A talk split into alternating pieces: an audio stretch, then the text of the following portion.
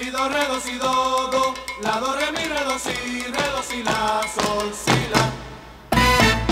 Sí, sí, hipócrita ya, cuenta las cosas atrás. Tú y tú debes de aprender, tú y tú de cada cual. Si así, comprende que sí.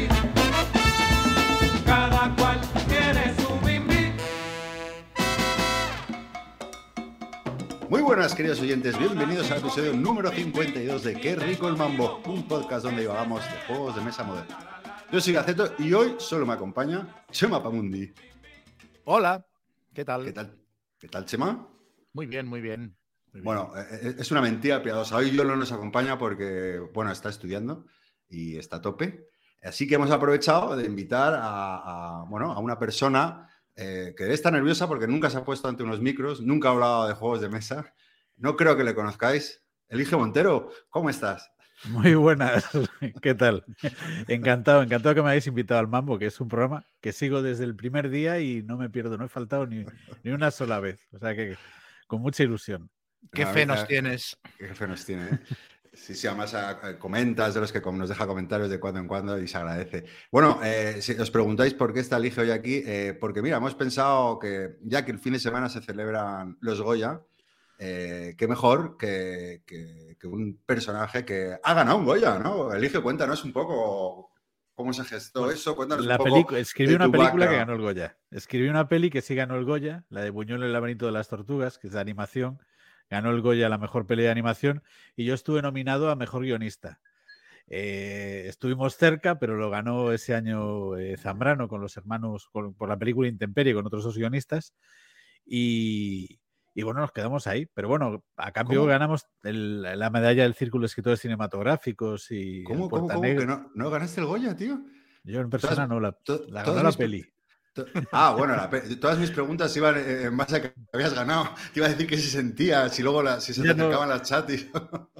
Bueno, le gané la medalla del Círculo de Escritores Cinematográficos. Mola también. más, Es menos conocida, menos glamurosa. es menos glamurosa. La gala no tiene tanto empaque, pero, pero bueno, pero estuve en la gala de los Goya, me lo pasé muy bien allí y es emocionante. Al final da igual ganar o perder, ¿eh? Bueno, no, no da igual, ahí, qué ¿no? cojones, mola ganar. Pero, pero el estar allí nominado y tal es muy emocionante y te lo pasas muy bien. Oye, ¿tenías, ¿tenías el discurso preparado? Sí, sí, sí, claro, lo tienes que Claro, tener claro, preparado. es Improvisar es suicida. claro. Improvisar Luego- ante la tele. Luego nos lo, nos lo recitas. para que no se pierda. Sería brutal. Pero ya no me acuerdo.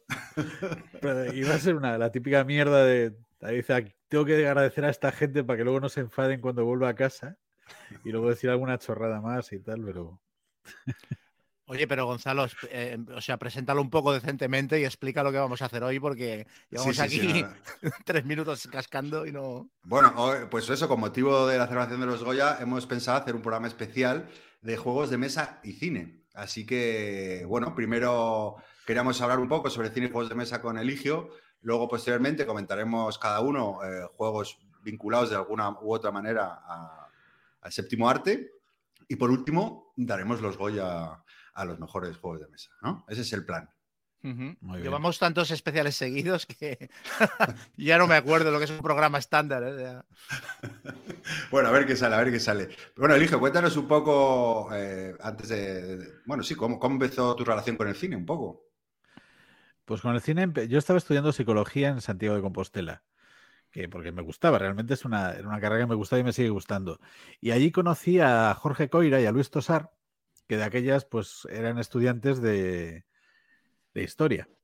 Y bueno, Luis Tosar ha acabado siendo actor, todos lo conocemos, y, Jorge Coira, pues eh, director de cine y televisión. Y pues Jorge me habló de. Me habló de, eh, de una escuela de cine que, iban que habían abierto en Coruña hacía poquito. Y entonces, como justo es, acabé la carrera y me picó la cosa. Eh, yo era de Vigo, Coruña no me quedaba lejos, así que probé fortuna y hice el examen de ingreso al, a la escuela de cine. Entraban solo siete personas, creo, o 12 personas, y fui allí, había más de 200. Y claro, me quedé acojonado. Dije, "Pff, esto ni de coña. Pero bueno, me había pasado todo el verano estudiando unos libros que recomendaban y al final tuve suerte y entré en la escuela esa. Y ya pues a partir de ahí ya dejé atrás la psicología y me quedé en el mundo del audiovisual. Hasta- empecé en hoy. producción, sí, empecé en producción trabajando unos años eh, y luego ya me pasé al mundo del guion. Sobre todo he escrito guion para televisión, es lo que más he escrito. Qué bien. Oye, eh, para la gente, como no, esto no es en directo, yo me siento como García en Qué grande es el cine. Aquí, Chema con su birra, yo con mi piti, mi copa, Eligio, feel free, ¿eh? Aquí, ¿os acordáis? De agua. Eh, ¿Os acordáis ahí cómo era, cómo era ese escenario, eh? Fumando pitis y como cosacos ahí. Sí, Cuánta gaspa. Es que era muy Oye. graciano. A mí me gustaba mucho García. No, no, yo era, yo lo veía siempre casi. Estaba muy bien el programa. eh, ¿Cómo se llamaba el, el que era juez? El Eduardo. que- que- Hoy, ¿no? No, eh, No. Campoy no, era uno que era juez. o, eh, Torres Dulce me suena. Torres Dulce, Torres Dulce, Sí. Eduardo Torres Dulce, que, que hice un curso con él, fijaros, eh, las vueltas de la vida. Eh, Yo a García lo conocí en persona. Lo he conocido en persona, he cenado con él en una cena donde había más gente y justo me sentaron a su lado. Y la verdad es un conversador acojonante. ¿eh? Eso te iba a O decir, ¿no? sea, Que tiene que ser. Sí, sí, sí, es muy ameno, muy amable y muy. Yo estaba acojonado. Yo me- Sí, me- yo me- estaba me- acojonado ahí y me trató muy bien, me dio mucha, mucha cancha. O sea, me pareció un tipo súper majo. Y muy, Muy disfrutón tiene pinta de ser. Sí. Eh, yo me he leído los libros estos de, que, que ha sacado sobre beber de cine y demás, y la verdad que me, me- los- muy recomendables para los que les gusta, porque se, se transmite muy bien su pasión por, por el cine. ¿Qué ibas a decir? Eh, no, que ya que has explicado cómo empezaste en el mundo del cine, estaría bien que explicaras cómo empezaste en el, en el de los juegos. Sí, eso lo he contado más veces y es muy sencillo. Eh, de juego de niño jugaba a los juegos estos de toda la vida, desde los Hyper a los Cefa.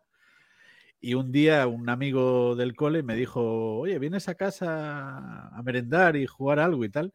Le dije que sí, tenía 13 años de aquellas, en séptimo de GB. Eh, y fui allá y me sacó el- el- la campaña de Rusia de Avalon Hill. Hostia, Y, y fue una revelación. Una revelación que de repente un juego simulaba una guerra. Me gustaba ya mucho la historia. Y fue, fue como, ¿qué es esto? O sea, no. O sea, ni los videojuegos luego cuando aparecieron me impresionaron tanto como la campaña de Rusia. Y fue, yo quiero esto, quiero de esto. Y a partir de ahí ya. Yo el primero que me compré fue el- la Guerra Civil de NAC. Luego ya me compré juegos de Avalon Hill y, y mogollón. o sea que tú encadenaste. O sea, es que me hace gracia porque cuando a mucha gente que le preguntas cómo empezó en el mundillo y hacen como un- una separación muy clara entre cuando jugaban de niños y cuando empezaron a jugar de adultos. Y a mí me pasa tú- como a ti, que yo, yo no dejé de jugar en ningún momento. Yo fui encadenando los juegos de Educa con ya juegos de rol, ta, ta, ta, ta, ¿sabes? Aunque Eligio tuvo, tuvo un parón, tuvo un parón, ¿no? Sí, tuve parón. Después de la universidad eh, ya me fui a vivir con mi, con mi novia de aquellas, ahora es mi mujer. ya- y luego tuvimos el niño, trabajo y no sé qué, no sé cuánto. Y dejé los juegos de mesa. Seguí jugando algo a ordenador, pero tampoco una locura. Pero los juegos de mesa los aparqué por completo. Hasta que descubrí el For the People de De Beer en una FNAC y, y me trajo muchos recuerdos. Dije, anda, mira, ostras, esto es como el Guerra Civil de Victory Games. Y le eché un vistazo, vi que tenía cartas. Dije, ¿con cartas? ¿Qué es esto? Qué. Y me entró, la curiosidad fue tan grande que al final me lo compré para esas navidades y, y fue la caja de Pandora, ¿no? Y, y desde aquí Hasta hoy. hoy. Sí, sí. Yo le dije a mi mujer, no, solo compro este, te lo juro, ni uno más.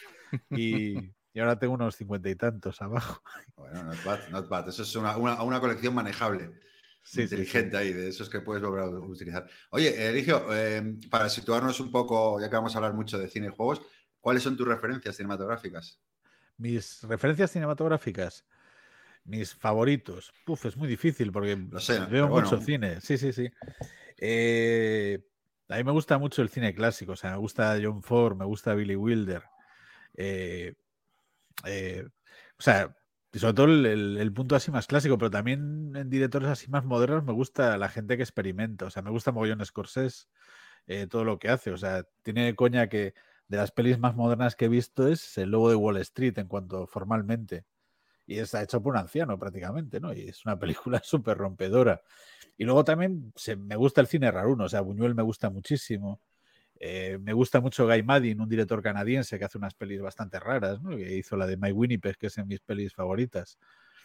Entonces, y, y de directores actuales, o sea, le pego tanto al, al cine de autor como al cine más comercial, vamos, me voy a ver todas estas de superhéroes y Avatar y todas estas cosas, ahí estoy yo y, Y de, y de terror, por ejemplo, que sé que Chema es muy de eso, por- porque va siempre a Sitges y hace todas esas crónicas que también leo, eh, pues me gusta mucho Mike Flanagan, por ejemplo, no me pierdo sus pelis y sus series.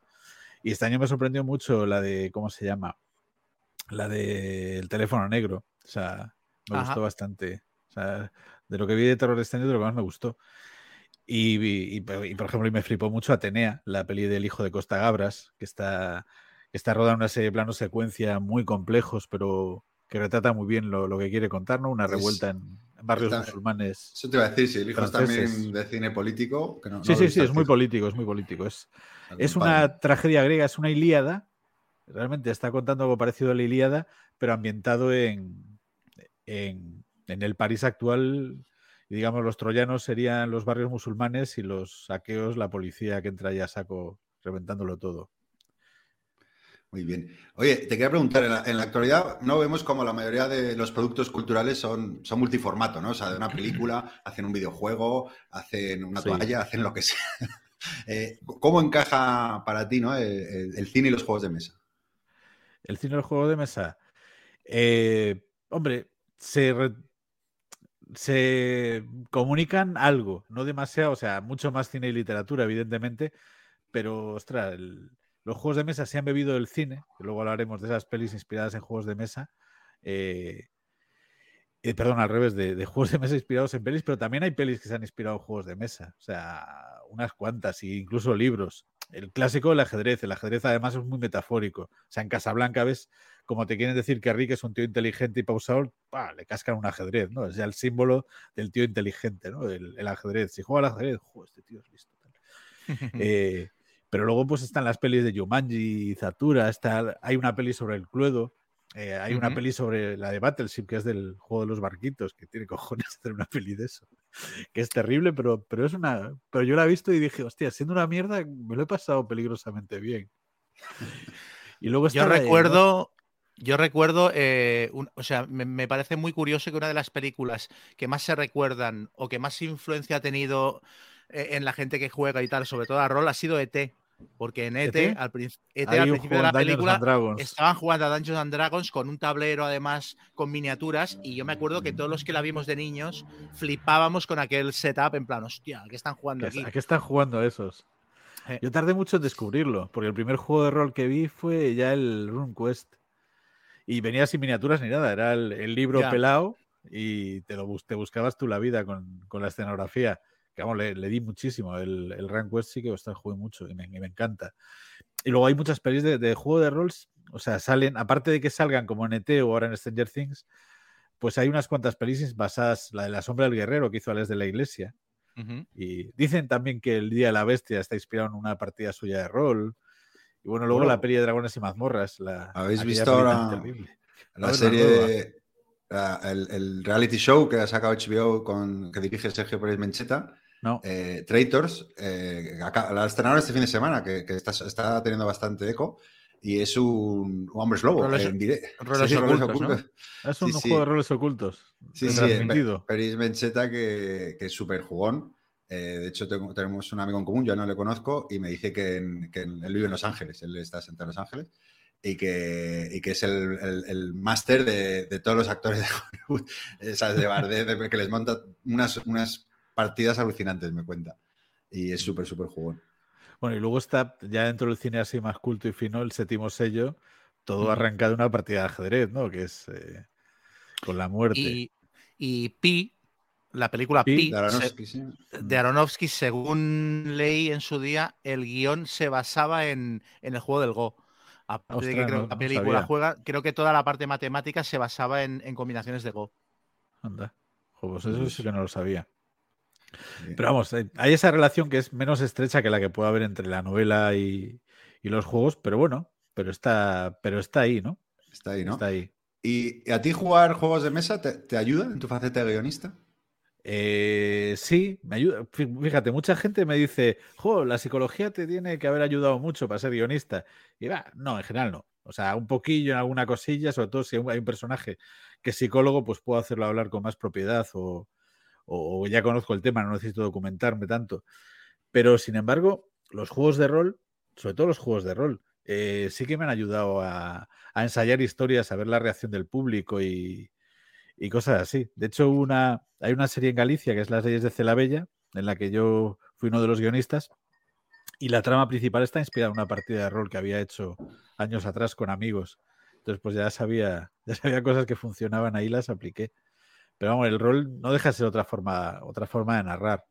Aparte, a mí más que seguir las campañas que venían en los libros, me gustaba inventarme historias.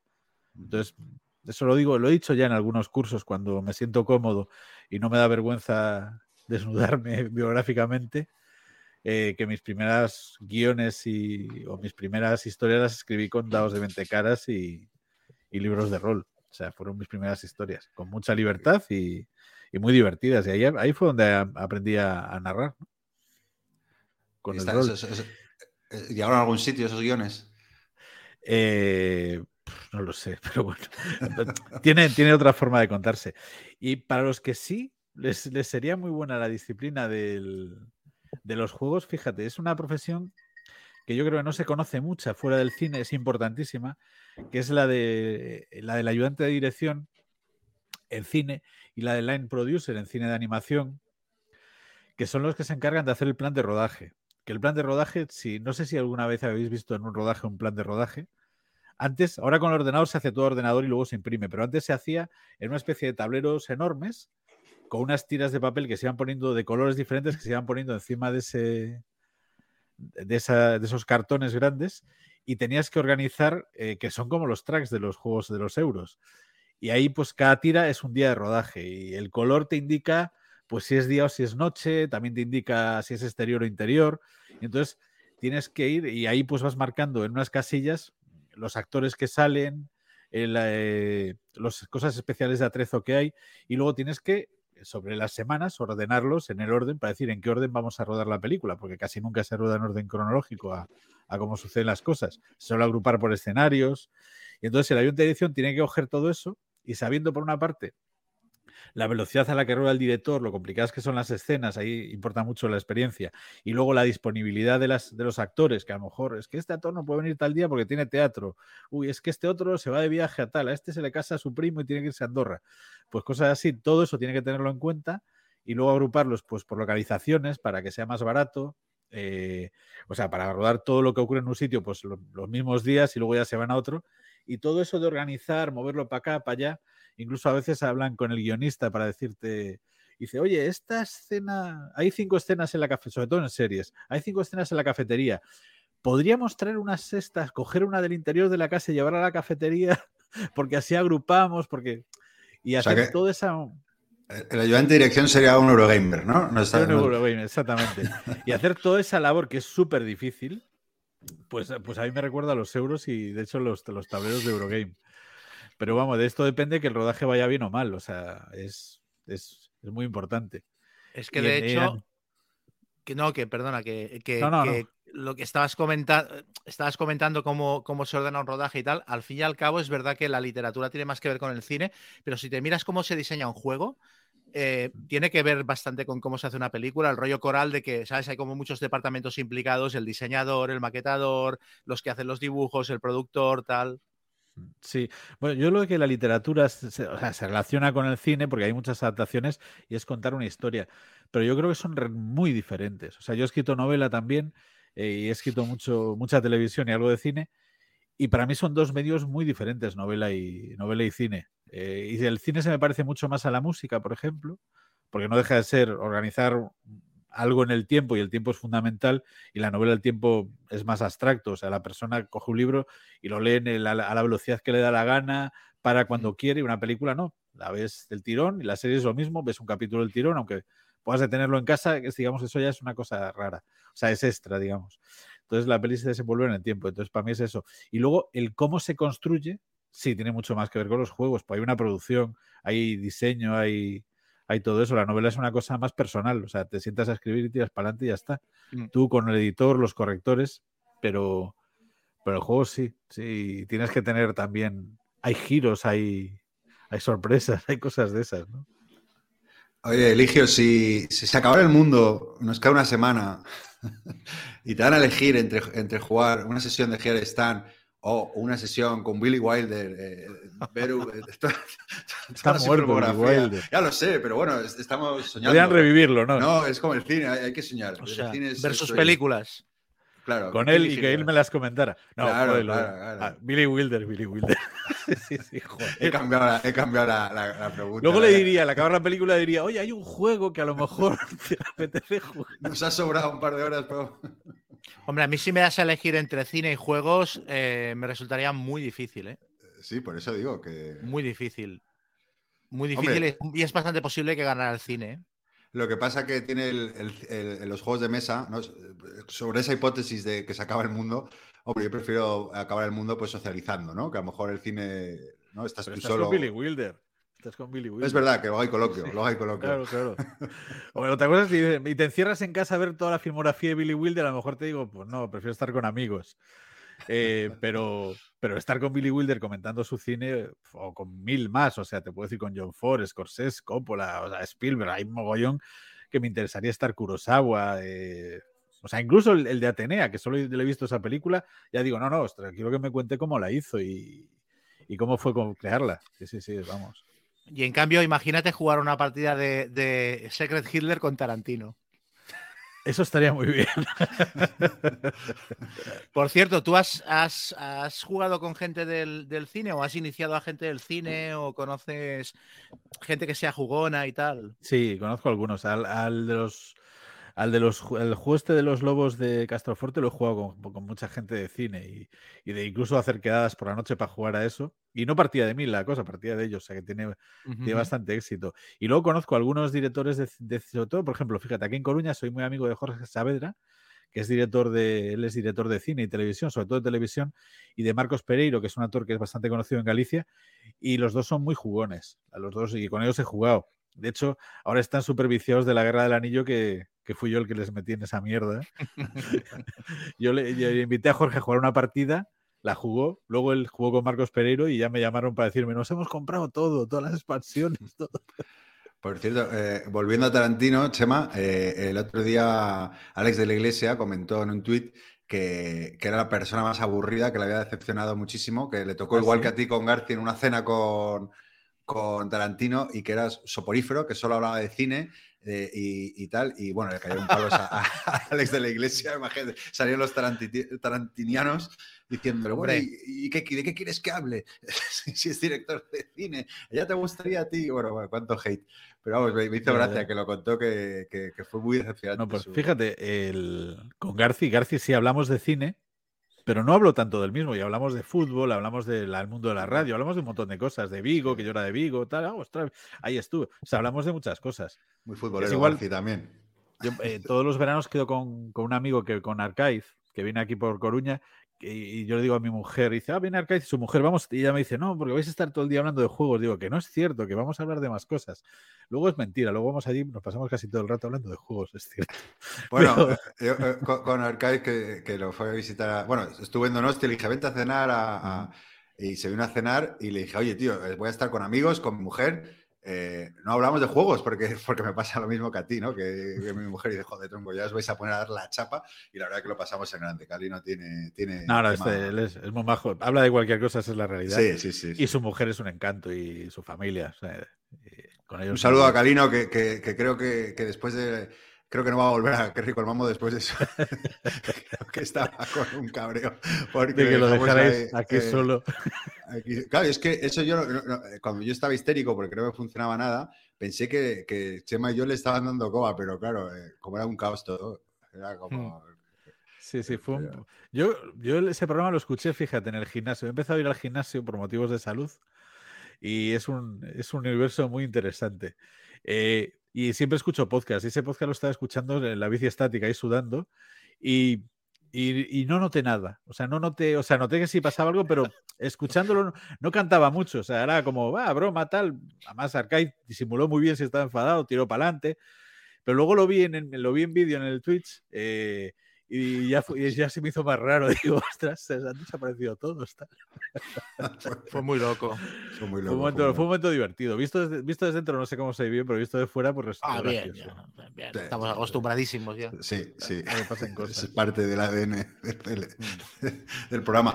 Eh, oye, una pregunta para los dos. Eh, hablando de, de géneros de cine adaptados a, a los juegos de mesa, sí que es verdad que predominan ¿no? los juegos un poco de ciencia ficción, de fantasía, ¿no? Me, me- Mm. me- me suena más, ¿no? ¿En ¿Qué género creéis que, por ejemplo, es que jugando, que ya lo comentamos Chema y yo en el último programa de La Ventana Indiscreta, que nos ha gustado mucho, jamás pensaría que, que- que un juego, ¿no? O sea, que una película como La Ventana Indiscreta podría tener una adaptación. ¿Creéis que, que esto puede dar pie a muchas más adaptaciones a géneros que no son tan habituales en los juegos de mesa? ¿Le, le veis Sí. cabida? ¿Cómo, cómo pensáis que, Yo, yo he oído hablar de, un, de una adaptación que me parece muy loca a juego, que eh, para eso no lo he visto ni lo he jugado, que es el, han adaptado a un juego Gambito de Dama, que es una serie sobre una persona que Sí. juega al ajedrez. Sí. yo digo, claro, digo, ¿qué han hecho? ¿Un ajedrez con mucha cara dura?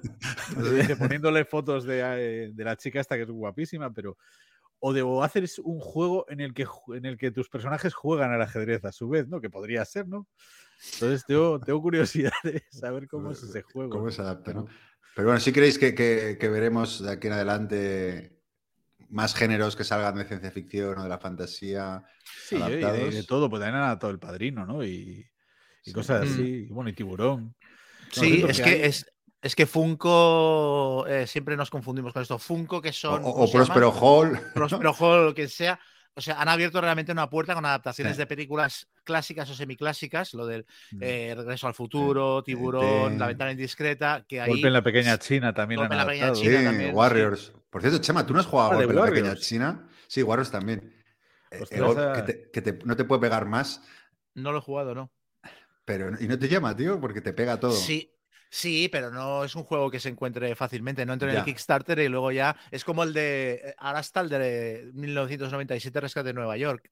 El Sí. Mm. juego de tablero. Y también yo espero que, al- que a- acabe llegando a él por algún lado porque no me no entre en el Kickstarter. Sí, Ya, claro, luego son juegos que se son muy difíciles de, de encontrar, no se distribuyen fácilmente. TGC que lleva la distribución de Funko, aunque ahora no sé si, si los que hemos comentado los lleva eh, Funko, eh, me contaron que iban a sacar todos los que sacara Funko. Algunos traducidos y otros no. Pero vamos, que han llegado a un acuerdo para distribuir en España, entonces a ver si se ven más y no son, Ah, pues son más fáciles de conseguir. De Funkos tengo un juego de Funkos que cogí por mi hijo cuando era más pequeño, el Funko de Harry Potter, de Duelos Mágicos, y lo compré, digo, bueno, porque a mi hijo le gustan los Funkos, le gusta Harry Potter, y luego lo jugué y dije, coño, pues tiene su gracia esto, ¿eh? No, está- no estaba mal. Hombre, yo soy Sí, bastante sí. fan del Funkoverse, que también adapta películas y series y tal. O sea, Lo Tiburón, Las ¿no? chicas de oro. Sí, sí, sí, sí.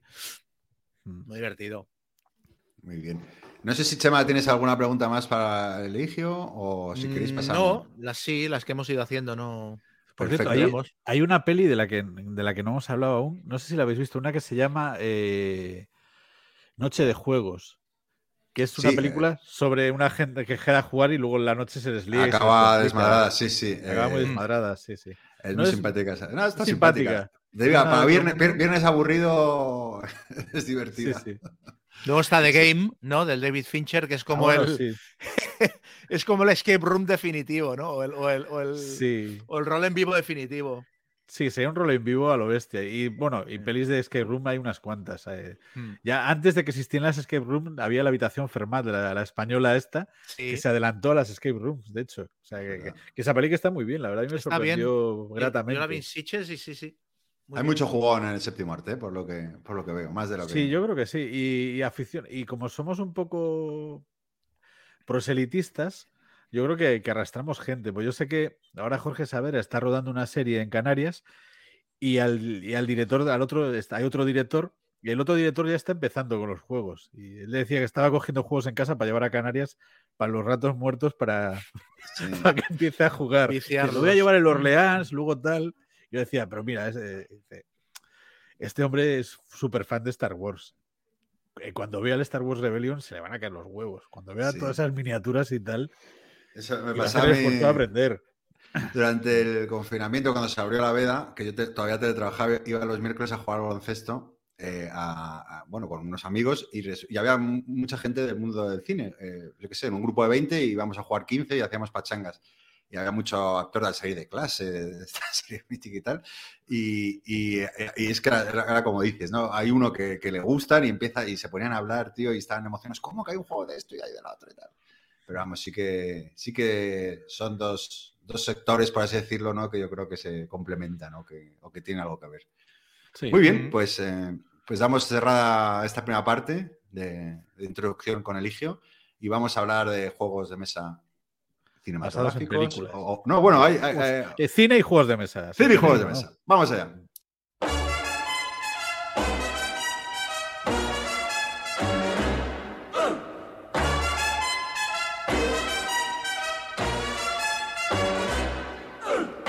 Papa loves mambo. Mama loves mambo. Look at him sway with it, getting so gay with it, shouting olay with it. Wow. Papa loves mambo. Papa loves mambo. Mama loves mambo. Bueno, eh, esto es curioso porque, Chema, ¿no? cuéntate un poco, Chema, cómo es la distinción de los juegos que vamos a hablar, porque cada uno vamos a hablar. Sí, a ver, yo, a mí Gaceto me dijo los juegos de los que iba a hablar y, y yo eh, me pareció entender que tú ibas a hablar de adaptaciones directas a juegos de, de mesa, de, de películas, Sí. tal. Y yo, en cambio, he tirado por, por una tercera vía para que no coincidiéramos y fuera Claro, diferente. pues yo- genial. a mí hay una cosa que me fascina, que son los juegos que no adaptan directamente a una película, pero que se inspiran muchísimo en una. O sea, que lo estás jugando y dices, vale, esto no, yo qué sé, por ejemplo, el Nemesis, que dices, esto no es Alien, pero es Alien. ¿sabes? Entonces yo los tres juegos que he elegido son tres juegos que van, que van por ese camino, que no son adaptación Sí. directa de una franquicia, pero que recuerdan Pero mucho a ves- películas concretas. Sí. Sí, como aquí en, en Galicia, eh, yo, yo soy de Vigo. Entonces cruzábamos a Portugal, a Palensa Domiño, a comprar. La, tiene, tenía ahí un mercadillo y comprabas ahí toallas y sábanas muy baratas. Y, y también comprabas camisetas de marca, eh, cuando era. de- pero de marca falsa. O sea, de, en vez de Adidas, pues ponía Adridas. eh, en vez de Benetton ponía Bertone y cosas así. Con el- y el cocodrilo pues tenía la cola para otro lado y, y cosas así, ¿no?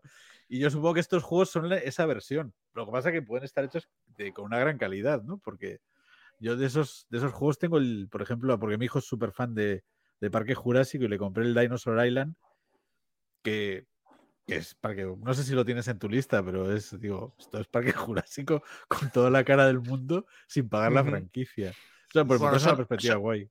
Son homenajes, son homenajes. has, ahí dado la clave eh, para no pagar la licencia. Pues yo, yo mi criterio fue eh, juegos que adaptan películas y te hacen sentirte dentro de la película y que sean experiencias puramente cinematográficas, no que vengan de un universo literario sólido. Por ejemplo, he dejado fuera todo Tolkien, Lovecraft, Harry Mm. Potter, porque ahí es literatura que luego, que es muy difícil, porque hay dos que he cogido que sí se basan en libros, pero son libros que no tuvieron ese tirón o no generaron todo, todo, es, todo ese fandom que se ha quedado muy por detrás de las películas. De hecho, hay una de ellas que yo creo que ni la gente sabe que se basa en una novela. Y la otra sí tuvo éxito, pero yo creo que la película la ha eclipsado mucho. Pero bueno, Pero mi- empezamos si queréis. Sí, bueno, es por, por matizar también mi selección, eh, nada que ver, o sea, no son juegos basados en, en ninguna película, sino juegos de mesa que hablan de cine, pero que no, tienen, no están basados ni en libro ni en película. Pero bueno, Eligio, tú que eres nuestro invitado, empieza con, con tu Pues primero. voy a decir el primero, que quizás es mi favorito. Bueno, no, el favorito no, porque ahí estaría entre dos. Pero eh, pasa, voy a citarlo porque ya hablasteis mucho de él aquí, que es el de la cosa. Para mí, la cosa solo he jugado una partida por ahora. Bueno, la misma que, es que hemos La misma que, que has jugado tú, Gaceto. Estábamos los dos ahí con Clint, Amarillo. Fantástico. Y yo, Javi, yo Óscar, Fantastic. Javi, Oscar, sí, o sea, encima el, digamos, el equipo que jugaba era Joao. tremendo, Joao. el, peor, Sí, Joao. el peor infectado de la historia. de- Sí, sí. Intentó infectarnos a todos y no lo consiguió nunca. Nunca. Nos infectó un perro al azar. O sea, fue una cosa tristísima. Y todos nos cruzamos con él. Estábamos seguros. O sea, era como. Pero todos nos hemos cruzado Sí, sí. mucho y nunca, nunca, Nunca he encontrado. nunca nos contagió. Y siempre lo intentó el pobre hombre. Pero fue muy divertida. Pero bueno, yo creo que hace mucho en estos juegos, con tanta gente, hace mucho el grupo. Son muy dependientes de la gente con la que estás. Y yo creo que tuve mucha suerte porque era un grupo muy divertido. O sea, estaba, estaba aquí Gaceto, Fantastic Javi, que es un tío que se vuelca mucho en que los que están con él disfruten de la partida, Amarillo, Clint, eh, Joao. O sea, era gente muy divertida. Hubo situaciones. De hecho, es un juego que se dice de una o dos horas y estuvimos cinco. O sea, porque era todo discusiones, gritos, insultos, persecuciones, o sea, era acusaciones. O sea, cuando Fantastic Javi se dijo, cogió el, el lanzallamas para hacer las pruebas y para defenderse, y, dije, y él dijo cuando lo cogía, voy a por él y luego si alguien lo necesita se lo doy. Entonces Clint se lo pide y dice, no, el lanzallamas es mío. Como, como si fuera el anillo único. Y se montó un lío ahí tremendo. Pero vamos, o sea, chillándonos, pero bueno, en plan muy divertido. O sea, fue Fue como- increíble. Después de acabar, creo que era, me sentía como haber corrido la maratón de Nueva York. o sea, eh, Sí, sí, fue una experiencia genial. Aparte, yo, yo iba ahí con mucha fama de, de wargamero, de culo duro y tal. Y esto que no es un wargame, es un temático. Vamos, yo lo situé enseguida en mi top, ¿no? Junto, a, junto al Tercer Rage, el Gira y Stan y todos estos juegos que tanto me gustan, ¿no? Digo, ostras, Yo- pues la cosa está ahí. Yo no recuerdo un hype tan, tan llamativo con un juego de este estilo desde hace muchos años, ¿eh? Y aparte creo que ha sido, creo que ha sido un juego que le ha pillado eh, por sorpresa. La gente ha caído muy bien porque a mí me pasó y creo que a, que a mucha gente también no esperábamos que fuera tan bueno. O sea, pensábamos que sería el típico juego franquiciado, que será entretenido, tal, y, y realmente se ha puesto eso en la cima de, de los juegos de relos ocultos eh, de, de- de Sí. peso medio, ¿sabes? sobre todo también porque había, había, una, había ya otro juego de, de mesa eh, eh, de, De la Thing, cosa. de Sí. sí, de Thing Outpost 50, que no sé si es de... Pero ya había un juego que, que, bueno, tampoco... No, no lo sé, la verdad no lo he jugado. lo- lo- se lo compró un amigo y nunca lo jugó, creo que lo acabo vendiendo. No sé si... Pero vamos, no tuvo tanto eco, desde luego, No. como, como este. No, no, no. Es muy, mucho más sencillito. Yo lo tengo. Mucho más sencillito que el que. O sea, el bueno es el. Mm, es sencillo. Está bien. Bueno, es, es- es- es lo que esperaba que fuera el, el nuevo. El nuevo, ¿no? ¿Sabes? Eh, es- esperaba que sería una variante sobre eso y no, es mucho más profundo, tiene mucha más... O sea, los roles funcionan, los jugadores adoptan personalidades de los personajes a los que llevan, ¿sabes? No sé, tiene mucha más Mm. gracia, creo yo. Sí, sí, yo creo que tienes que poner un poquito de ti en el juego. eh, Porque al final tienes que hacer tareas y tal, pero las tareas en el fondo, pues decía, a uno siempre le mandábamos a hacer la comida.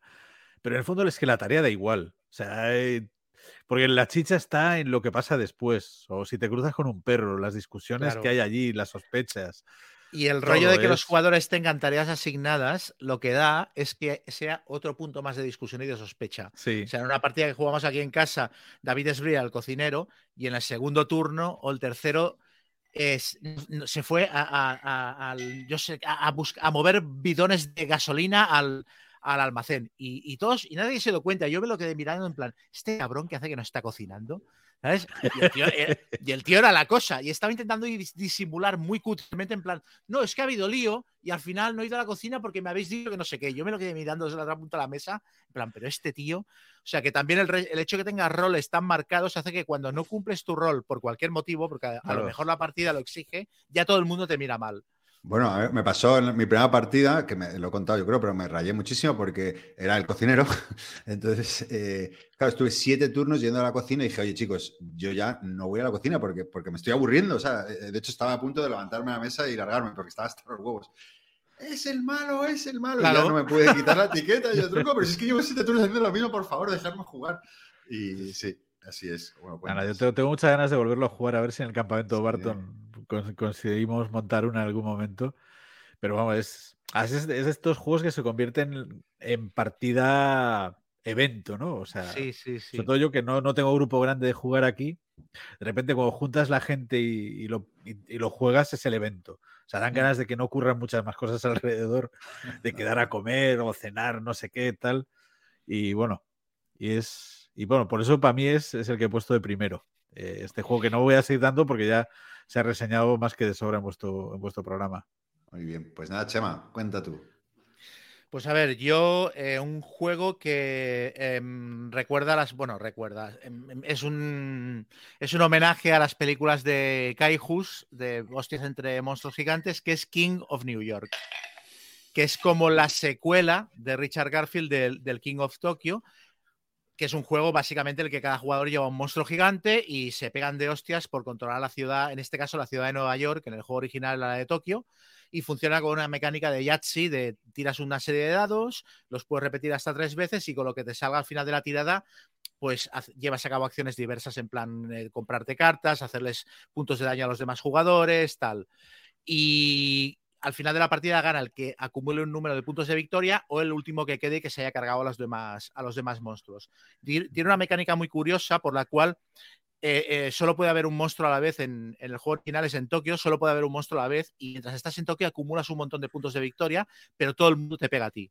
Y tú desde Tokio pegas a todos los demás. Entonces ahí hay un tema de, push por lag, de aguanto un turno más para ganar puntos de victoria o me salgo ya porque me están forrando la cara, ¿no? Pero el juego original em, realmente era, es muy chulo, es muy bonito y ha tenido mucho éxito y es un filler estupendo para acabar sesiones de juego. Pero si le quitas la temática y le pusieras cualquier otra, mm, el juego funcionaría igual de bien. Y en cambio, el King of New York añade tres o cuatro reglas. Y si juegas además con una expansión que se llama Power Up, que da mazos de cartas personalizados a cada monstruo, con lo cual las habilidades que ganan ya no son genéricas, sino que son propias de ese tipo de monstruo y aparte hay expansiones de King Kong y Anubis y Tulu. Pues claro, ahí en el King of New York ya estás viendo eh, una película típica de Kaijus, ¿no? Porque aparte mm. es un poquito más elaborado, el barrio de Nueva York tiene, o sea, la ciudad de Nueva York tiene barrios por los que te vas moviendo, puedes destruir edificios que cuando los destruyes son fichitas, cuando los destruyes se dan la vuelta y se convierten en unidades militares de, defensa de la ciudad que te, atacan y tal. Entonces tiene cuatro o cinco cositas adicionales que no exactamente lo hace mejor juego, porque creo que si lo quieres es un filler para acabar una sesión, el King of Tokyo es ideal, pero sí que la sensación temática que me da el, King of New York no me, la, no me, la, daba, no me la daba el otro. Y es muy divertido. No sé si lo habéis jugado alguno de los dos, pero es. Yo no. me ha tentado mucho, lo he visto. Lo he visto en tienda aquí en, en Coruña, en el Doctor Panús, y me ha tentado muchas veces cogerlo, ¿eh? Eh, me ha tentado porque es así pequeñita la caja, parece sencillo. Sí, es, el que lo... enredo a mi hijo, porque a mi hijo lo he enredado en algunos juegos, pero no es muy jugón. Es el de los. El de los dados como piedras, ¿no? Eh, eh, sí. sí, sí, dados muy grandes. Sí, sí, recuerdo, tío, hostia. Sí, está muy divertido. Yo lo he jugado hace tiempo, sí. Estoy viendo un patrón, Chema, porque este me, quiere sonar que lo, que lo, pusiste en algún top de alguno, algún año. ¿Puede ser? Mm, no, no, porque Este, lo, este, lo, he jugado por primera vez este año porque se lo regalé a uno de los ah. hijos de Keka y ha sido un éxito. Bueno, en su caso lo hemos jugado, pero a saco. Ah, o, lo has comentado, ¿no? y eso lo he comentado. Y entonces, después de regalárselo, me compré yo, eh, me compré la. Debí haber sacado una Big Box del King of Tokyo que está todo. Todas las expansiones, algún extra adicional y tal. Y luego yo ya digo, pues ya los tengo todos, pues me compro King of New York bien y las expansiones y todo. Eh, venga y muy bien. La verdad es que son. Están muy bien los dos. Mm, yo, si tuviera que elegir uno de los dos, quizás cumple una función más clara el King of Tokyo, por eso, porque es más sencillo, más directo, lo sacas, partida de 15 minutos y muchas risas. Pero cuando juego al otro, es verdad que le veo mucho el tema. O sea que nada, eso. Mm, yo lo recomiendo mucho los dos. Me parecen dos productazos. se puede jugar en solitario o no? No, no. no vale. Bueno, no sé si habrá alguna variante en Board Game Geek o tal, pero no tiene mucho sentido. De hecho, no, lo divertido, claro, es. Eh, es un juego que a, dos mm, tampoco tiene demasiado sentido. Tres jugadores como mínimo. Para que haya un poquito el, roce de, picarte con los demás jugadores para quedarte en, la ciudad más turnos y pegarles y que los otros te vayan zumbando y tengas que salirte. Porque si juegas a dos, es un toma y daca muy directo en el que tú me pegas a mí, yo te pego a ti, pero si a la que hay tres jugadores o más, ya el que está en Nueva York está sudando, porque cada turno le pegan los tres a él, ¿sabes? Entonces ahí está un poco la gracia. Muy bien. Pues nada, yo voy a hablar de Hollywood Golden Age. Eh, como, como, comentabas antes, Eligio, a mí también me gusta mucho el cine clásico y este juego un poco lo que cuenta, ¿no? Nos traslada a, la época gloriosa del cine clásico. Es un juego de Reiner Nicia, eh, bueno, el nombre original, eh, si no recuerdo mal, espero que lo tengo aquí anotado, es Nightmare Productions y, bueno, Ludonova en 2018 hizo una nueva versión estupenda, eh, preciosa, y lo rescató un poco del olvido. Y bueno, es un juego que, básicamente consiste en contratar a como pues un, elenco ¿no? de, actores, actrices de prestigio, directores, etcétera, ¿no? partes con tres guiones iniciales, ¿no? Eh, y iremos visitando diferentes localizaciones famosas de Hollywood ¿no? a lo largo de las diferentes rondas. estos guiones que te dan al principio, cada uno demanda pues eh, fichas diferentes, ¿no? Pues una ficha de director específico, o, o de director de vestuarios, de actores, etcétera, ¿no? Y bueno, el juego, pues es eso, como he comentado, son cuatro rondas eh, y básicamente es un juego donde- de, subastas. eh, en, en cada ronda consta de ocho subastas, ¿no? Entonces, cada vez se subasta una de las localizaciones y los jugadores pujan por fichas de producción, ¿no? Hay una serie de fichas de producción, algunas ocultas, otras reveladas, si no recuerdo mal. Y bueno, básicamente es pujar para conseguir lo que, lo que, lo que necesitas, ¿no? Las fichas, eso, representan pues los diferentes profesionales de la industria eh, y, y que son los que necesitas para completar esos guiones que te han dado al principio de la partida. ¿eh, ¿Dónde está aquí un poco el- la gracia del juego? Pues como muchos juegos de inicia, ¿no? Que tienes un presupuesto de 50 billetes, ¿no? Que eh, al principio de la partida, y ese es todo el dinero con el que cuentas a lo largo de la partida, ¿no? Eh, entonces, evidentemente, pierdes dinero cuando ganas una, una puja, eh, entonces tienes que estar muy pendiente del dinerito. Y también eh, hay una forma de que se reparte el botín al final de, de cada turno y también pues es una forma de recuperar dinero, ¿no? Entonces, bueno, ahí, ahí se genera esa tensión de la gestión del dinero. Y luego también que tiene, hay un tipo de, las ocho, las subastas son pues lo, típico, cinco, seis, y hasta que pase todo el mundo y tú te quedas con, con las losetas que tú quieras, ¿no? El, que gana la subasta.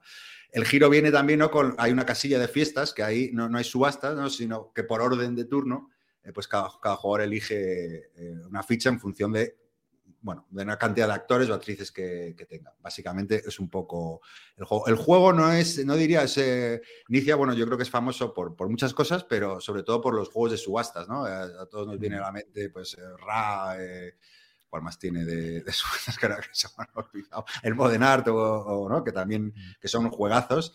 Y yo creo que este juego no llega al nivel pero bueno, es un juego que mantengo. Bueno, lo- los juegos que voy a hablar eh, son, los tengo en mi colección, porque surgía un montón de, de- de posibilidades de, juegos de cine, de mesa y cine, pero bueno, he, querido elegir los que yo tengo en mi colección y, y para explicar el porqué. Y bueno, en el caso de este Hollywood Age, eh, Golden Age, eh, como digo, no creo que sea de los mejores juegos de inicio de subastas, pero sí que es un buen juego. Y luego que, claro, si te gusta o te apasiona el cine clásico y ves, eh, o sea, la producción es que es absolutamente brutal. Yo a veces lo cojo y simplemente miro la portada, que es eh, eh, Vacaciones en Roma, de Audrey Hepburn. eh, eh, y es que me, me- me encanta, lo cojo yo, ahí se queda. Alguna vez que digo, hostia, llevo mucho tiempo sin jugarlo, ¿no? Pero no, este es de los intocables eh, y sin ser el- uno de los mejores. No sé si lo habéis jugado alguna vez. Eh, yo lo conocía porque me hablaron los abuelos eh, de él, pero y lo vi, pero no llegué a jugarlo. ¿Este juego tiene varias ediciones y algún cambio de título incluso y tal? ¿O es otro de, de, de Nietzsche? Eh, bueno, como Nietzsche, sabes que siempre, hay- como tiene tantos juegos y antiguos, eh, este es, lo como he dicho antes, se llamaba eh, Nightmare Productions eh, y, y Ludonova lo rescató en 2018, hizo su Vale. versión que, se, eh, que le llamó así. Pero mira, estoy, si entras a Nightmare Productions, veo que también tiene otra que se llama Silver Screen. Bueno, yo que sé. Sí, es que por eso estaba, estaba mirando, tiene otro que se llama Silver Screen que se publicó como Dream Factory y como Hollywood Blockbuster también. O sea, Sí, De Sí, hecho, claro. eh, de hecho el, eh, a mí me sonaba el nombre de Hollywood Blockbuster y ahora cuando he mirado eh, reimplementa tal, han cambiado a Nightmare Productions que no me sonaba de nada. Si no recuerdo mal, no sé si se está preparando otra nueva edición, pero bueno, con inicia, ya sabes, que de repente sale sí. una licencia en Japón, una licencia tal, y, y siempre hay como mil licencias, y claro, le cambiarán el nombre, le darán un lavado de cara. Pero bueno, es un juego en cualquier caso que sí, que sí con- conviene o, o recomiendo probar al menos, porque, porque es muy bonito y simpático también. Pues nada, Ligio, te vuelve a tocar. ¿Me vais a Muy ir bien. por un momento? Ahora vengo. ¿Cuál de, de cuál vas a hablar para cuando me reenganche? Pues voy a hablar, eh, igual que en la anterior, no llega, me olvidé de decir que lo que más me había gustado del juego, que además lo comentaba allí con ellos, es, digo, ostras, que estoy jugando esto y, y ya no estoy en un juego, tío, estoy en la puta película. O sea, me siento como en la cosa. O sea, estoy viendo los escenarios de la peli, los personajes de la peli, la tensión que había allí, cómo toda la, la base se está congelando yendo la mierda, que no llega el helicóptero, estoy viviéndolo. Y esta pues me da lo mismo, pero en una galaxia muy lejana, que es el de Star Wars Rebellion. Qué buen juego. Vale, vale, dale, dale. Venga, Bueno, este juego lo conocí, bueno, lo conocí a través de Chema precisamente, porque me acuerdo, eh, me había comprado el juego este, el For the People, que fue mi- mi juego de reenganche, y empecé a buscar cositas de juego por internet y vi un- una cosa que, en- que recomendaban en YouTube, que era esta de eh, juegos de nazis es para tanto, ¿no? Que, que era uno de tus videotochos. Sí. Y lo vi y me puse a verlo y me pareció súper divertido. Dije, ostras, que. Aparte que yo tenía el Tercer Reich, efectivamente las fichas del- de los alemanes eran de negro. Todas, todas que contaba, decía, joder, es que es cierto. Y todos queríamos jugar con alemán porque eran las más chulas y no sé qué. Y tío, me lo pasé en grande oyendo, oyendo ese videotocho y dije, joder, empecé a seguirte como es lógico, no le a la campanita y al botón de seguir y empecé a ver tus otros vídeos. Y vi el de la comparación de Star Wars Rebellion y, y Guerra del Anillo. Guerra del claro. Anillo. Y cuando empecé a ver eso dije, pero ¿qué es eso? Con todas esas figuritas y, y tarjetas y tal. Dije, no, me lo tengo esto se tiene que venir para casa, ¿no? Y, y me lo compré. Además, tuve la mala suerte que llegó todo junto. Además, me hice un olín de las dos. Y claro, mi mujer cuando llegó eso dijo, pero ¿qué cojones es esto? Pero que es una puta mudanza. Y, y agarró- y se agarró un mosqueo tela, pero bueno, luego se le pasó más o menos. Y ahí siguen, aquí, aquí están, los, los juego mucho y me encantan. Fíjate que lo juego en solitario, el Star Wars Rebellion. En solitario. En solitario, que la- el secreto es encontrar una base secreta que solo un jugador sabe dónde está y el otro no puede saberlo, y aún así soy capaz de jugarla en solitario. ¿no? Hostia. Uso algoritmos de búsqueda y, y tiro dados para ver por dónde va a buscar. Eh, pero me lo paso, la cosa es montarme la película y pasármelo bien. Claro, claro. También lo jugado con, con otras personas humanas y, también- y, y te lo pasas mejor, evidentemente. Sí, no funciona mejor. Funciona mejor, no. No quiero hacer comparaciones obvias con el sexo, pero evidentemente hay cosas. Con gente siempre es más divertido todo, ¿no? Sí, Es- todo, todo. Luego puedes charlar y comentar la partida y esas cosas.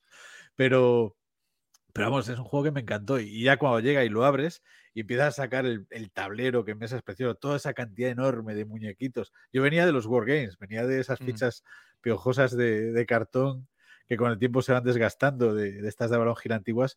Y de repente todo aquello, con toda esa producción, las cartas de colores, los personajes de la saga, me pareció acojonante. Y luego encima pillé también la expansión, en plan de, ala, todo para adentro. Y la expansión traía más naves. Luego leí reseñas y vi que había gente que la criticaba. Pero La, esta- la expansión del Rebellion, ¿no? sí, del Rebellion, sí. Que La, ca- la que cambiaba la batalla, sí.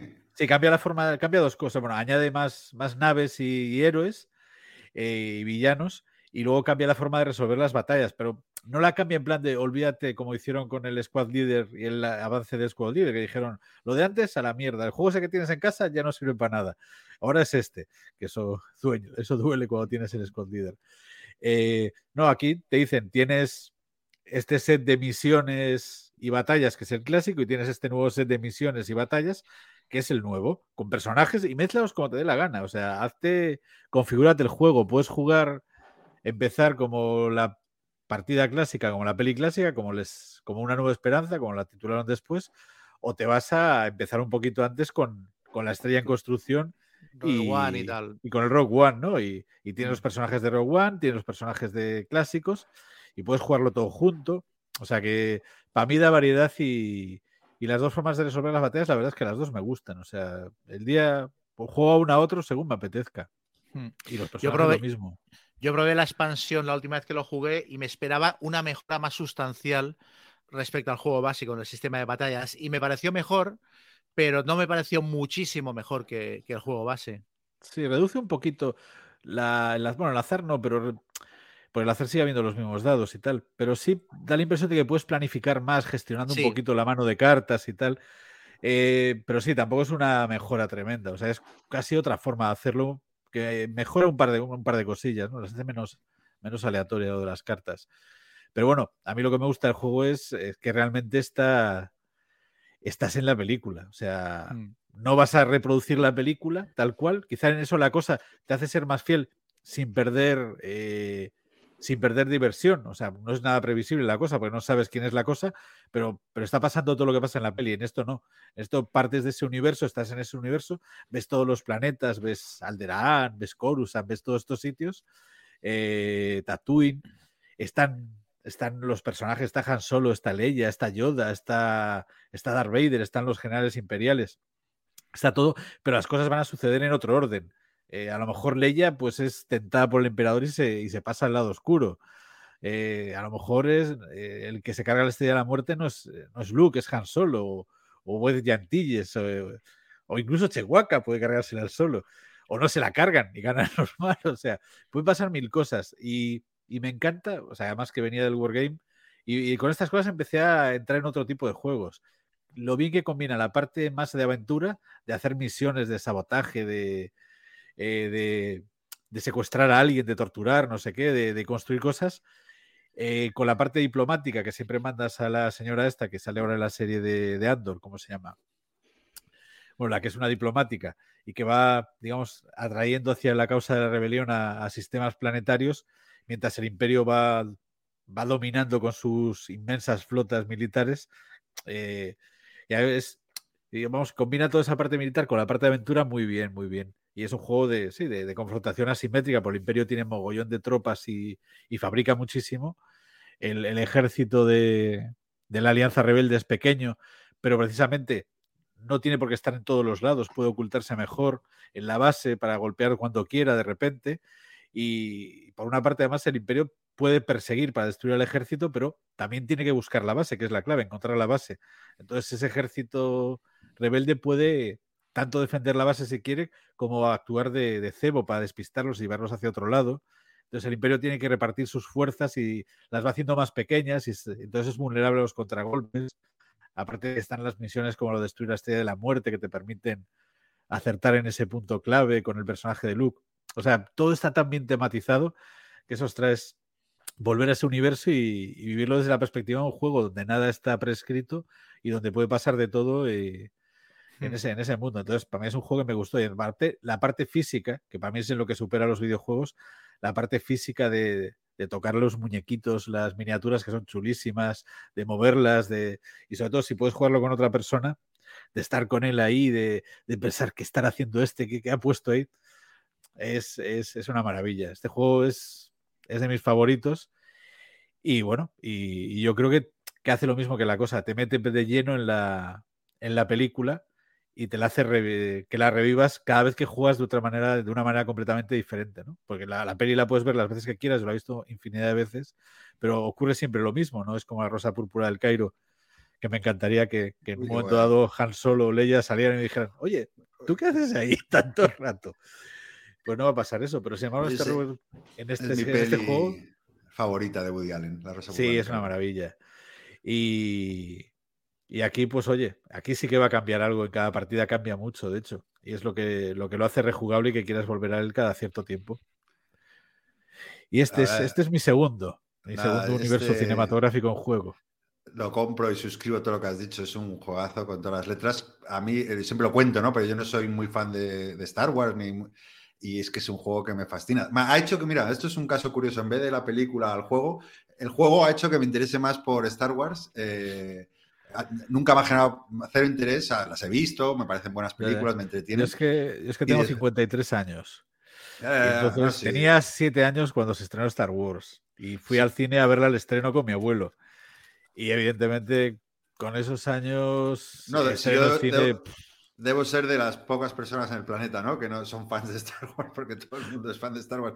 No, Pero hay este gente juego, que no, este pero- juego me, ha, me ha hecho, me ha hecho serlo. De hecho, me, me- presté atención a Mandalorian eh, y la veo y me gusta. eh, algunas, alguna de las secuelas la he visto. eh, es una maravilla el juego.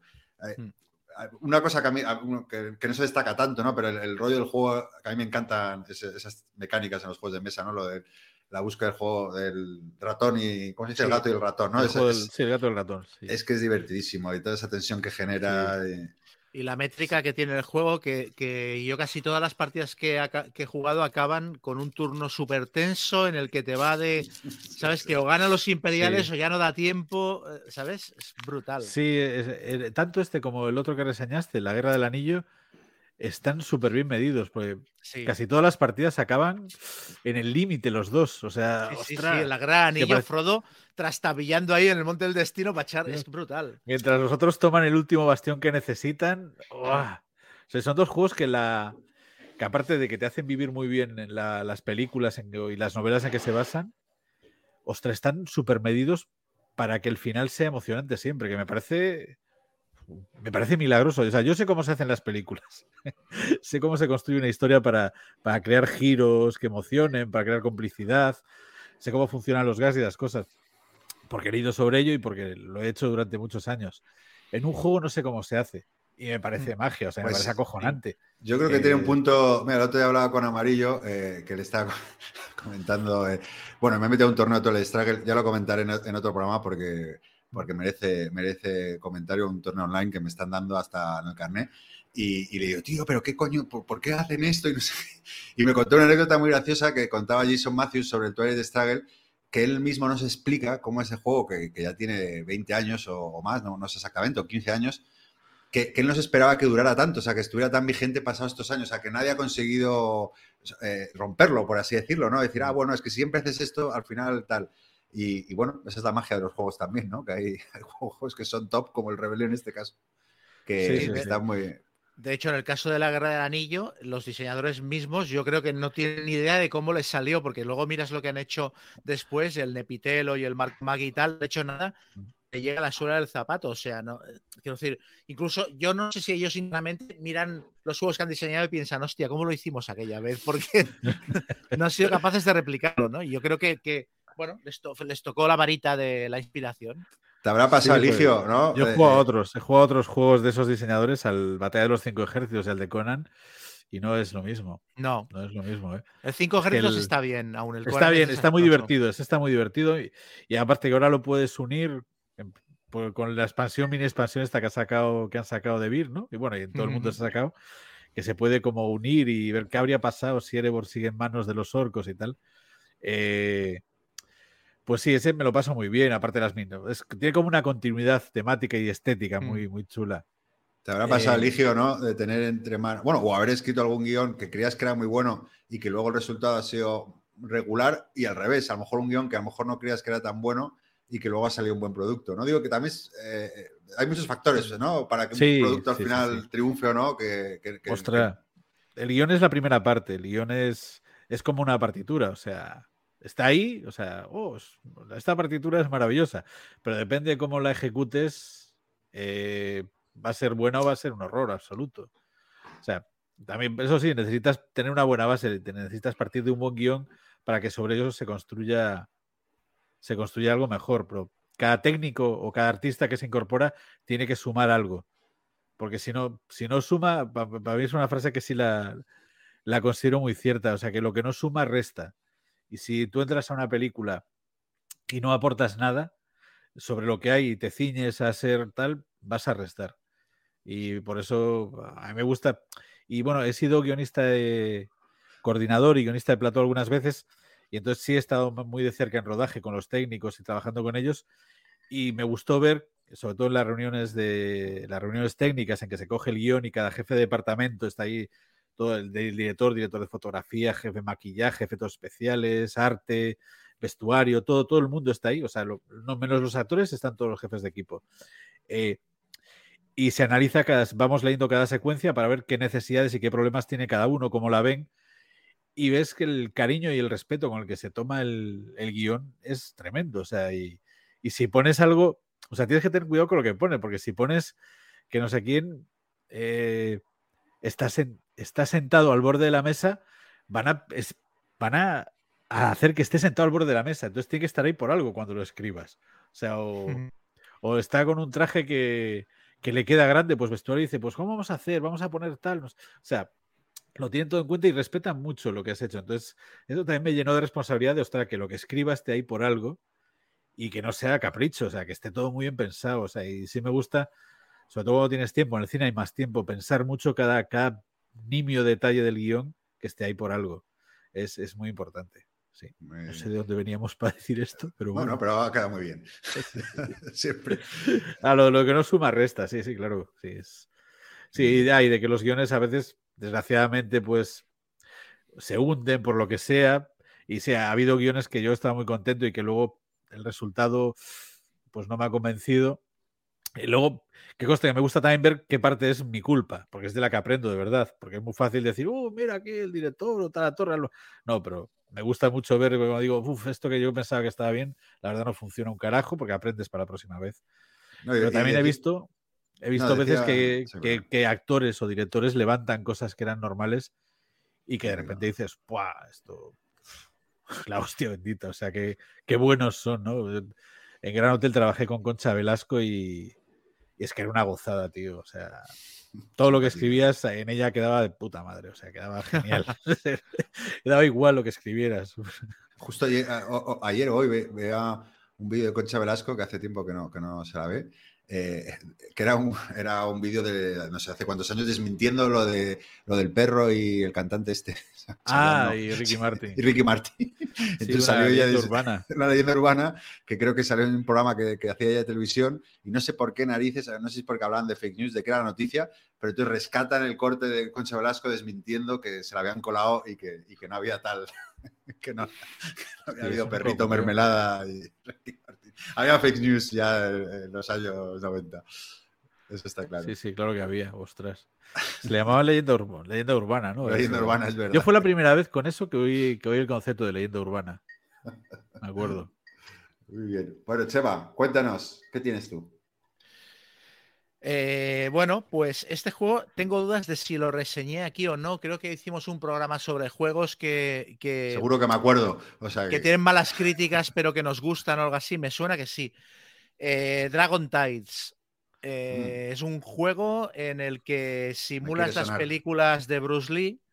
Ah, un juego de combates narrativo eh, hay un juego moderno que se llama Street Masters que tiene mucha influencia, para mí tiene mucha influencia de, Dragon Tides, pero Dragon Tides, eh, o sea, eh, Street Masters es un juego de em, escenarios de media hora, 40 minutos, que recuerda mucho a los videojuegos, eso, rollo Street Fighter y tal.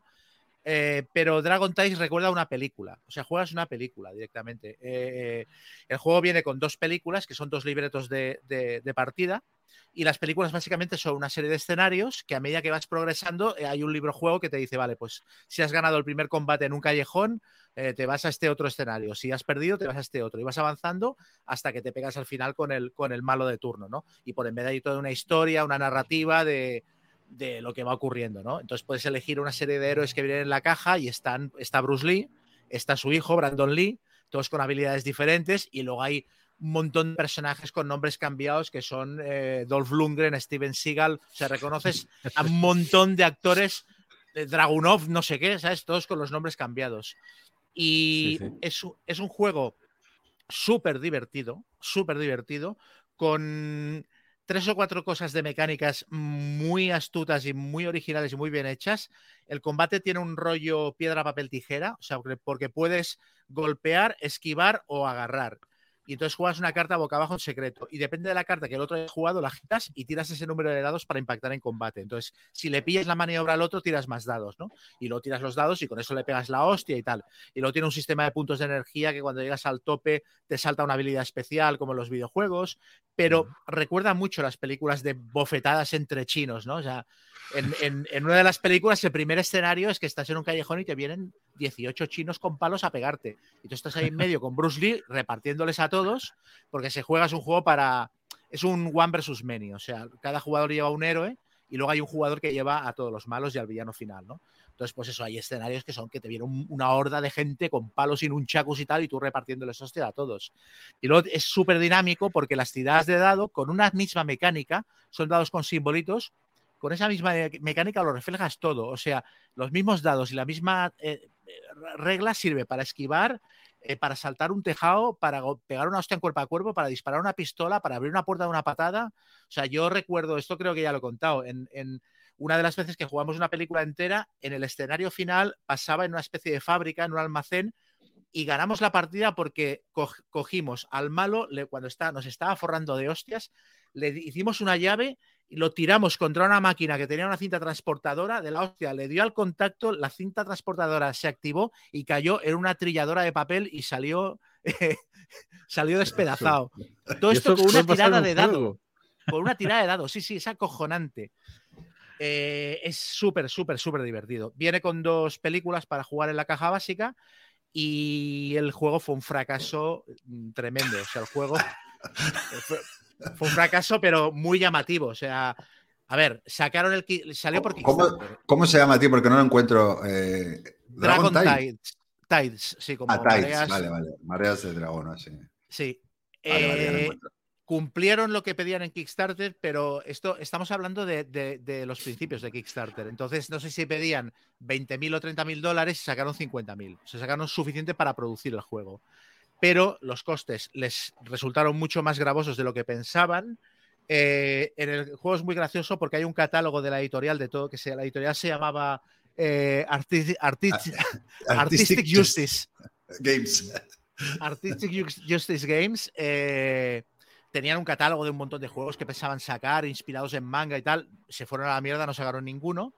Pero además es que se comieron por en medio una amenaza de demanda, porque cuando estaban con la campaña de Kickstarter, que aquello no subía y tal, una de las cosas que prometieron como stretch goal fue a los que pagaran el máximo pledge level eh, un tour por la casa donde había vivido Bruce Lee.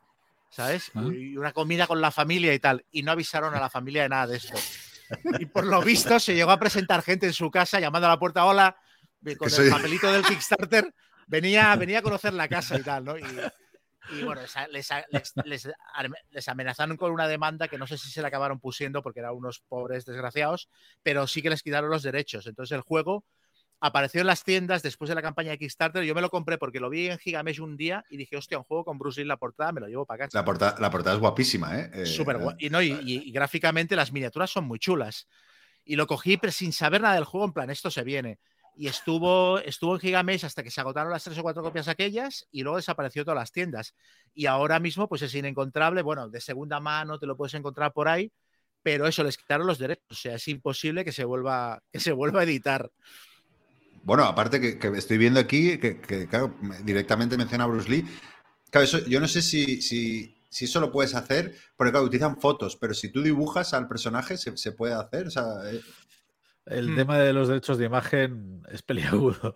pero Sí. si, si estás dibujando, o sea, aquí porque ponen fotos directamente de Bruce Lee, pero si tú lo dibujas, ¿supone algún problema? O, o- Supongo que los derechos Sí, son más el- baratos. Sí, Son más pero no deja de ser una reproducción de él. Pero, Sí, pero aunque por- sea una reproducción, no puedes hacerlo. Es que vamos a ver, sí. claro. Es que hay dos cosas. Una es los derechos de imagen de Bruce Lee, que eso es una foto, una- un dibujo, lo que quieras. Y otra cosa son los derechos de reproducción de la foto, que pertenecen al fotógrafo. Sí, Entonces no, tienes eso- que eso- negociar con Bruce Lee o su familia, evidentemente, y con el fotógrafo. Entonces, Sí, si haces eso- un eso lo dibujo, pues se lo compras al dibujante. Claro, pero al, al- al dibujo no hay problema, me refiero. Nadie, nadie te puede Sí. mandar por dibujar a Bruce Lee en un juego de mesa. Eh, No lo sé. Si, di- si no dices que es Bruce Lee, no. Si dices que es Bruce Lee Si al dices lado, que es Bruce Lee, sí. Ahí Sí, pues estás usando su imagen, sí. Estás usando su imagen además de forma comercial, para Ah, sacar eso- dineros. Es lo que os decía. En este juego, claro, tenían derechos limitados. Tenían derechos de Bruce Lee, de Brandon Lee, pero aquí hay un personaje que se llama Ivan Castle, que es, que es Don Lundgren, pero le llaman Ivan Castle porque no le pueden poner Iván Drago, que es el No. nombre que tenía el personaje en la película, ¿sabes? Eso, eso también lo hicieron, fíjate, justo que hablé ahora de Star Wars Rebellion.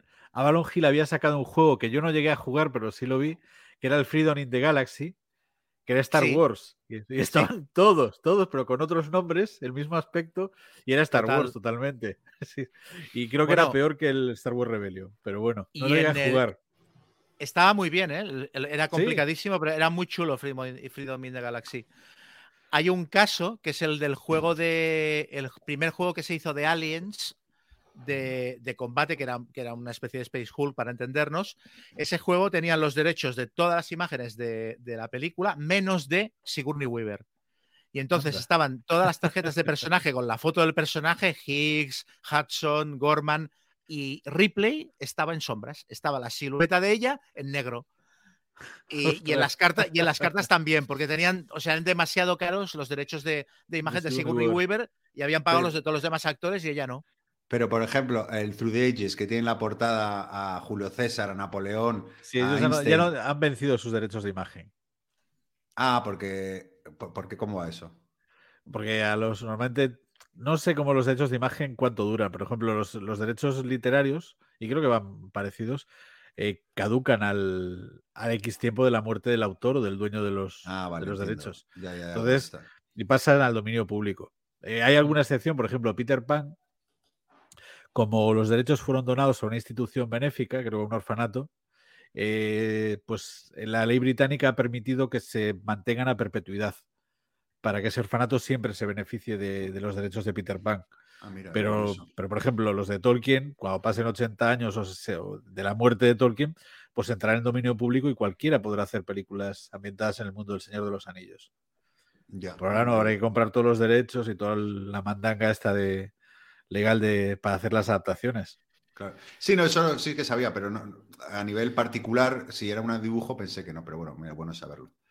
Bueno, En pues todo caso, eh, los autores de Dragon Tales no sabían nada de esto y acabaron pillando el metieron Pero si, si el juego se puede encontrar de segunda mano en algunos lados y no está mal de precio porque es que es un juego que se queda cortísimo. Aparte, juegas las dos películas y se te acaba. Pero si lo podéis encontrar a buen precio, yo lo recomiendo mucho porque es una es la puñetera risa. Es muy divertido. Muy bien. Pues nada, yo voy a hablaros de, de Cámara Roll. Eh, aviso que soy parte interesada porque trabajo en la editorial que lo ha traído a, a España. Entonces, eh, que los oyentes lo cojan con pinzas, pero bueno, eh, creo que era muy pertinente eh, hablar de Cámara Roll en un programa de juegos de mesa y cine. Básicamente es un juego cooperativo ¿no? de, colocación de dados que nos pone al mando de, una productora al borde de la quiebra. ¿no? Y bueno, eh, ¿Cuál es el objetivo? Es, tratar de rodar una película que básicamente nos, nos salve, salve a nuestra empresa de, la quiebra. Y bueno, como decía, es un, un juego de colocación de, trabajadores o de dados. Se puede jugar en, copieta, en co cooperativo o solitario. Eh, yo lo recomiendo siempre jugar a, a, a, muchos jugadores, a tres o cuatro. Y bueno, lo que propone es un, pues una gestión de recursos y, y bueno, también con un rompecabezas eh, que hay en, en, la parte central, que es lo que representa un poco la, las escenas. ¿no? Básicamente, lo que tenemos que, el objetivo del juego es rodar cinco escenas y para rodar esas escenas tendrás que, que generar un, un, un set, eh, un set de rodaje, ¿no? Donde, donde con, a través de dados, ¿no? Pues eh, eh, consigas hacer la forma que, que, que te pide eh, dicha escena, ¿no? también un, cada jugador cuenta con, antes comentamos, ¿no? Como comentabas, Eligio, ¿no? Pues cada jugador cuenta en este caso como con un, un, rol específico, ¿no? Pues uno es el director, uno es el productor o el director de fotografía, el editor. Y, bueno, básicamente, eh, eh, como he dicho, se lanzan los dados, cada dado eh, representa también a un, departamento de producción diferente, a, está la cara de cámara, de luz, de sonido, de actores, ¿no? Y es un poco cómo, cómo, los vas a colocar cuando, intentas rodar una, escena, bueno, pues básicamente estoy intentando representar una escena, ¿no? ¿Cómo va el juego un poco? Pues es muy sencillo. Tú robas una carta de problema, tiras los dados y simplemente pues tú asignas los dados a las diferentes partes que tiene el tablero o a tu tablero personal, ¿no? Eh, las acciones pues van desde resolver esos problemas, que aquí es muy curioso porque es un, un taco enorme de problemas que son muy cómicos. O sea, to, todo el juego tiene un aire muy cómico, muy divertido no lo he comentado, pero el juego está hecho por el, el diseñador del juego, es, es cineasta. Y, y, y, bueno, lo fascinante o lo que a mí me fascina de este juego no es, es que es una carta de amor al, al, al cine. O sea, y, y, se ve en cada detalle del juego, ¿no? Las, por ejemplo, las cartas de problemas son todo casos reales de problemas de rodajes, ¿no? Eh, eh, son una locura. Las cartas, eh, además, cuenta, cuenta un ejemplo siempre, por ejemplo, de Vinicio del Toro, que se, se, olvidó, se olvidó su guion en el taxi y, y perdió, perdió, el guion, un guion que, y luego no sé si pudo contactar o no. Bueno, hay, el, el, el, autor tiene mil anécdotas y todos los programas están basados en, en hechos reales, ¿no? Y, y bueno, eh, eh, como decía, ¿qué acciones puedes hacer? Pues puedes contratar a un becario para que puedas rolear un dado, puedes robar una, eh, intentar resolver una carta de problema, cada carta de problema se van, los problemas se van acumulando y cada vez va a ser más difícil ¿no? resolver esos problemas. Eh, puedes hacer una reunión de producción, ¿no? cada jugador tiene secretamente unas cartas de producción que no puede compartir eh, a viva voz con el resto de jugadores, sí puede dar a intuir, oye, ¿por qué no hacemos una reunión de producción? A ver qué. Entonces, bueno, pues ya la puede jugar y esas cartas de producción pues son, son cosas positivas que te pueden ayudar. Pues, oye, este turno tiras un dado más, por, por un ejemplo, ¿no? O, el dado, si cae por la cara de cámara, pues eh, te sirve para, para, otras acciones, ¿no? Y bueno, básicamente ese es el juego, tú vas asignando dados a diferentes acciones del tablero, eh, intentas eh, representar escenas, las escenas que, que, se te demandan, ¿no? Y bueno, cuando consigues eh, cinco escenas, acaba la partida, o sea, es un número indeterminado de rondas hasta que consigues hacer rodar las escenas que te interesan. Y bueno, si consigues eh, una puntuación determinada, eh, ganas la partida. O si tu película es tan mala que, que, que, que, es buena, que se convierte en objeto oculto, también ganas la partida. Es decir, hay un tramo de, del track de puntuación que si es tan bajo, pues también puedes ganar la partida, ¿no? Ajá. Y es un juego que, que el tema yo creo que es eh, gran parte de- del peso, ¿no? Lo, tiene el tema. Es un juego de mecánicas sencillas, yo diría que hasta familiar, ¿no? Porque es un, juego bastante accesible, no es muy complejo. eh, y, pero bueno, eh, sí que consigue, a pesar de su sencillez, ¿no? generar la tensión. O sea, las partidas siempre están muy apretadas para conseguir ganar la partida. Y, como digo, el tema, eh, o sea, respira tema por, por todos los costados del juego, ¿no? Y- y, bueno, gran parte de la gracia del juego también, por eso yo no lo recomiendo jugar en solitario, es que la gente, como he dicho, que cada uno tiene un personaje y ese personaje tiene cada uno una habilidad. Una habilidad que no tiene nada que ver con el juego, es simplemente, tú eres director, puedes mandar que todos jueguen mudos este turno, o yo qué sé, o eres el de sonido y eres el encargado de poner la música. Pues son estas chorradas, ¿no? Que no tienen nada que ver específicamente con el, con el este del juego, que, que invita a, a que, a que la gente lo rolee y se meta en el rodaje. Pues este turno hablamos en francés, yo qué sé, y es lo que realmente le da el, el punch a- al juego, ¿no? Pero, pero bueno, eh, creía que, a pesar de eso, como decía, de par de edad, creo que es un juego que, que ni el pelo, ¿no? Para, para este programa, porque realmente es súper, súper temático. Ujú. Eligio, esto lo tienes que jugar. Sí, sí, tengo que jugarlo. Además lo ha hecho un cineasta. Oye, pues mira, tengo, tengo que probarlo este, sí. sí. Lo, lo ha hecho un cineasta, además, eh, muy, muy fan de Vigalondo. Sí. Y, y curiosamente, eh, sí, de hecho es su director favorito, que me pareció sorprendente porque, bueno, Vigalondo, ¿no? Pero tampoco es como, no sé, no me cuesta que alguien sea como su director de, de cabecera. Y, y Análisis Parálisis sacó un vídeo previo a la campaña de, de Kickstarter, que invitó a, a Vigalondo a, a- a jugarlo y el tío estaba, pero, bueno, no me Sí. puedo creer, eh, guay, ¿no? Vigalondo jugando mi juego. Claro, él, él Bueno, lo sabía. eh. Yo en Twitter encontré una chica que decía que mi novela, la que escribiera, es su novela favorita.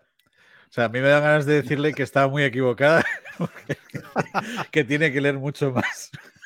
No, pero no rompas la magia, hombre. Pero, pero me pareció muy bonito, se lo agradecí. Supongo que es muy joven, que ha leído muy pocas cosas y que pronto encontrará un escritor de verdad que diga, pues no, ya que yo era una ilusión de, de- de la edad, pero se lo agradecí. Claro, hombre, Muchísimo. claro que sí. ¿Tú sí lo has jugado, Muy Chema, el cámara roll o no? Sí, lo- yo lo quiero volver a jugar porque es que en lo que tú decías de jugarlo en, en solitario, de jugar con el grupo, yo lo jugué con un grupo que no estaba nada por la labor eh, y entonces me acuerdo que hacia el final de la partida ellos estaban simplemente por el rollo de colocar La los dados en su sitio, la gestión y no estaban nada por el, el rollo temático. Y ahí sí que me pareció que igual el juego tenía cierta desconexión porque luego las mecánicas son muy de un juego de colocación de dados, muy, no sé, como muy clásico, ¿no? Y el único que estaba por la película era yo. De hecho, al eh, eh, Mm. salvamos la, la producción gracias a mí, porque llegó un momento que la película no estaba quedando tan mal que ellos ya decían, bueno, pues vamos a hacerla lo peor que podamos y a, y a sacar más puntos. Y yo, yo no, no, no, qué coño, hay que hacer aquí una película lo mejor que aquí, Dios ¿cómo que manda. hacer? No, no, una película como Dios manda, que esto el público va para, para verlo. Y, cons- y conseguí meter ahí los cuernos y subimos el track y al final no, no me acuerdo cómo va el tema, no llegamos arriba de todo, pero nos quedamos bastante arriba, que una película más que decente. Pero Sí, yo, eh, yo era el único que estaba por la labor. Ellos simplemente mi- miraban eso, qué dado nos da más puntos, que sabes cuál es, qué carta es más fácil de completar, etcétera. Entonces tengo que volver a jugarlo con un grupo que, que esté por la labor temática del juego, porque no le pillé, no le pillé el, ¿sabes? Ay, el punto. Eso- nosotros- Ese, Sí, ese es uno de los miedos que tenemos todos los, creo que guionistas, directores y que hacemos cine. O sea, tú en un guion, sobre todo si es un guion de algo muy personal, yo ahora he escrito una peli con un amigo que vamos a dirigir los dos, además, y es un tema muy personal, hemos puesto mucho de nosotros en esa historia y tal. Y claro, la escribimos, lo leemos, nos gusta, pero también en el fondo pensamos y de vez en cuando nos lo decimos, ¿y si es una puta mierda? Y si esto cuando, cuando se vea en pantalla, la gente lo ve y dice, hostia, esto es, ya no es que sea malo, es que es ridículo. Eh, yo creo que eh, convives con ese miedo siempre. O sea, estás muy ilusionado, crees que está bien, pero yo en el fondo siempre digo, "Pf, ¿y si resulta que a mí me parece que está bien y es una porquería? sí, Que seguro que luego hay gente que hagas lo que hagas le va a parecer que es una porquería. O sea, la- hay gente que, que la peli de Buñuel, que tuvo un mogollón de premios y éxito, eh, hay críticas que la han puesto a parir, o sea, que dicen que es una mierda y no sé qué. Y hay que respetarlas, es la opinión de alguien con Sí, todo el derecho claro. del mundo, ¿no? Y en las series que he hecho, pues hay gente que, que las ha considerado bien, hay gente que les parece horribles. Pues bueno, pues mira. Normal, eso es así. Vives con ello. Pero, pero bueno, tienes el miedo que sea algo unánimemente desastroso, ¿no? Es Eso ya sí que es un problema. De que, de que vas y la gente se. eh, Has hecho un drama y la gente se ríe en el cine. O haces una comedia y, estás en el cine y nadie se ríe. O sea, esos, esos momentos deben ser terribles. O sea, bueno, alguna vez he vivido alguna cosa de esas. Pero bueno, también lo contrario. Cuando haces una peli y ves que un gag, la gente se ríe en el cine, ostras, es muy bonito, ¿eh? Te Claro. sientes, uf, te Sí, sientes sí. muy bien, te sientes muy bien. Mira, volviendo a lo que decías, Chema, eh, eh, eh, que- y, y un poco también hilando con lo que dice Eligio, ¿no? Que al final cada uno vive los juegos, en este caso, co- como, como los vive, ¿no? Que a mí me sorprende, ¿no? Porque yo, yo siempre digo que este juego, si no te metes, eh, pierde muchísimo. Pero me- mucha gente escribe, oh, primera partida en solitario, ¿cómo, me lo pasado? Y tal. Yo, ¿cómo? ¿Cómo te lo he pasado? Yo me lo he jugado en solitario y no me lo he pasado también. Yo no- exclusivamente lo recomiendo jugar con gente, porque no, no lo entiendo que sea tan... Porque al final, eso es lo que dices tú, un juego de gestión de dados entretenido, pero claro, la gracia, o sea, el, el- donde destaca el juego es en, en- en meterte en la película, ¿no? Eh, yo cuento una anécdota con, hay, hay unas cartas de guion, ¿no? Que, que te- que es, básicamente, te- te- pues son unas locuras de, de palabras, por ejemplo, gin tonic, eh, asesinato con gin tonic, o- o- y claro, eh, cuando teníamos que traducir esto, le co- contacté con el diseñador y le dije, oye, tío, es que esto, esto no tiene ningún sentido, ¿cómo traduzco esto? Esto, esto nos, va- nos van a llover palos por todos lados porque no. Dice, no, no, esa es la gracia, que, que- que hagáis un guion que no tenga ningún tipo de sentido. Y al final es que el juego es, es- eh, respira todo ese aire cómico, desenfadado, de, de- de locura, ¿no? De lo que debe ser una producción de película, que, es la gran gracia. Entonces, claro, eh, si, si consigues meterte, que, pues es que vas a tener una experiencia divertidísima, ¿no? Yo, yo lo jugué, recuerdo, eh, eh, empezamos a jugar unos turnos con unos amigos y dijeron, ah, sí, sí, muy entretenido. Entonces empezamos, em- em- empecé un poco a tirar de, ¿no? de, la cuerda y dije, bueno, bueno, pero tú tienes el rol de tal, ¿qué quieres hacer este turno? Y empezamos, fíjate en, el problema, en los dibujitos, en todo el detalle que tiene y el croma que tiene el juego. Y, y, claro, al que le guste el cine le, se lo va a pasar pipa. Y, y- y bueno, o al- no, no solo al que le guste, sino al que consiga meterse es, es lo que realmente lo, lo diferencia, ¿no? Pues si no, pues tienes un gestión de dados normal y corriente. Mm. Pero bueno, es que muchos de los juegos de los que hemos estado hablando, la cosa o el Dragon Sí. Tide que he dicho yo, o sea, Total. el Dragon Tide está lleno de agujeros. Aparte, el Dragon Tide está escrito por gente que se nota que no había hecho un juego en su vida. Y la parte narrativa del libro de juegos que tiene, está mal redactada las frases. Entonces, si no te metes en la película, eh, te vuelves loco. Y en la cosa, que tiene agujeros de reglas, tiene reglas a las que te puedes agarrar. Hay el rollo este de que, y si uno miente y dice que ha sido infectado porque es más fácil ganar, ¿qué pasa? Pues pasa que no vuelvas a jugar con ese tío, porque no ha pillado el espíritu. ¿eh? Exacto. Es sí, que el espíritu no es ganar o perder. El espíritu es divertirse, joder. Sí, Claro, sí, sí, claro. sí, sí, sí, pero bueno. Y, y vivir la película y estar ahí, ostras. Muy bien, pues nada, Ligio, tu tercera y última recomendación. Pues bueno, como yo, yo no he jugado ni a la décima parte de lo que habéis jugado vosotros. Entonces, pues seguramente quedan cosas que me tienen mucha pinta, como el Final Girl, que encajaría perfectamente, pero no lo he jugado. Entonces, He estado eh, a punto de comprármelo hoy. sí. Pues yo lo, lo estoy viendo y me está tentando, además con todas esas cajas tan chulas. Jo. Pero bueno, voy a hablar de uno muy sencillo, muy sencillito de reglas y de producción, pero yo creo que con todo ese poquito te, te mete muy bien la peli, que es Tiburón. Creo que este no sé si lo reseñasteis vosotros, Sí. creo que sí, creo que Sí, se sí, habló de él. Nos gustó Sí, sí, mucho. sí. Pues entonces tampoco voy a extenderme. A mí me sirvió, o sea, tiene las dos partes, como ya habréis contado. la- juegas primero la parte de, de la isla, con que el tiburón se va merendando bañistas, y cuantos más bañistas se meriende, más fuerte va a estar. Y luego la parte de la batalla en el barco, en el, en el Orca. Y están las, son como dos minijuegos pegados y, y funcionan muy bien y te meten en la película. A mí me sirvió, lo jugué con Amarillo y con Joao, y me sirvió para descubrir que Amarillo no había visto tiburón. Qué desgracia, tío. Si es, Sí, que, sí. es que no sirve para nada. Es que el mismo día jugamos a la cosa con amarillo y luego jugamos a tiburón. Y no se había visto ninguna de las dos películas. Claro, pues yo le decía, es que ostras, es tal cual So- la película. Y me decía, bueno, yo no la he visto. dice, ¿cómo que no has visto? Ni la cosa ni tiburón. Dice, Su "No, no, no, adolescencia eh, la pasó en, en clubs de la ruta al bacalao, por ahí. El, el Nacho Cerda, que es el, el director del Fenómena, que antes era profesor en la, en la SCAC, y tengo entendido que a los alumnos que no habían visto Tiburón los enviaba para casa. En plan, si quieres ser director de cine, no puedes no haber visto Tiburón. O sea, vete Claro, a tu casa, la ves casa y cuando la hayas la visto, ves y vuelves. Bien hecho, bien hecho.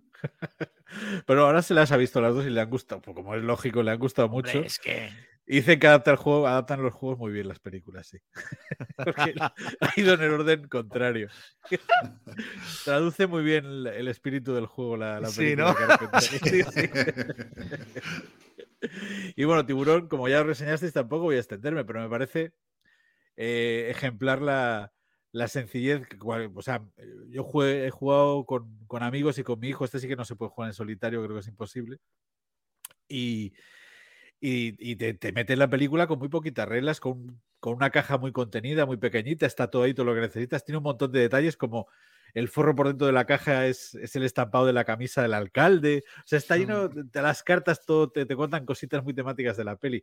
Yo creo que está hecho con mucho cariño hacia la película, que tiene, y que tiene justo lo- los detalles justos para que te esté llevando la película de una forma muy sencilla. Entonces, para mí es, tiene todo ese logro, que es un juego en apariencia mini- mínimo, pero que, ostras, que te da muchísimo. Y luego, ¿ves? Ese es otro juego en el que por cuestiones de derechos eh, pagaron los derechos de la imagen del cartel de la película, pero no pagaron derechos de imagen de ninguno de los tres actores Los protagonistas. tres Entonces, actores, sí, no, no en las tarjetitas de juego no salen las caras de Son muy ellos. genéricos, son, muy, son personajes muy genéricos, o sea, no son Sí. ellos.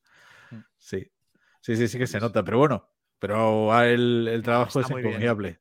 Es, un juego que me sorprendió, porque lo compré porque mi hijo también es eh, muy fan de los tiburones, él quiere ser biólogo marino, y Tiburón es una de sus películas favoritas, como es lógico. De pequeño, me acuerdo, la teníamos por casa y él venía con el DVD que cada dos por tres, bueno, cada cierto tiempo y nos lo enseñaba y decía, ya puedo verla.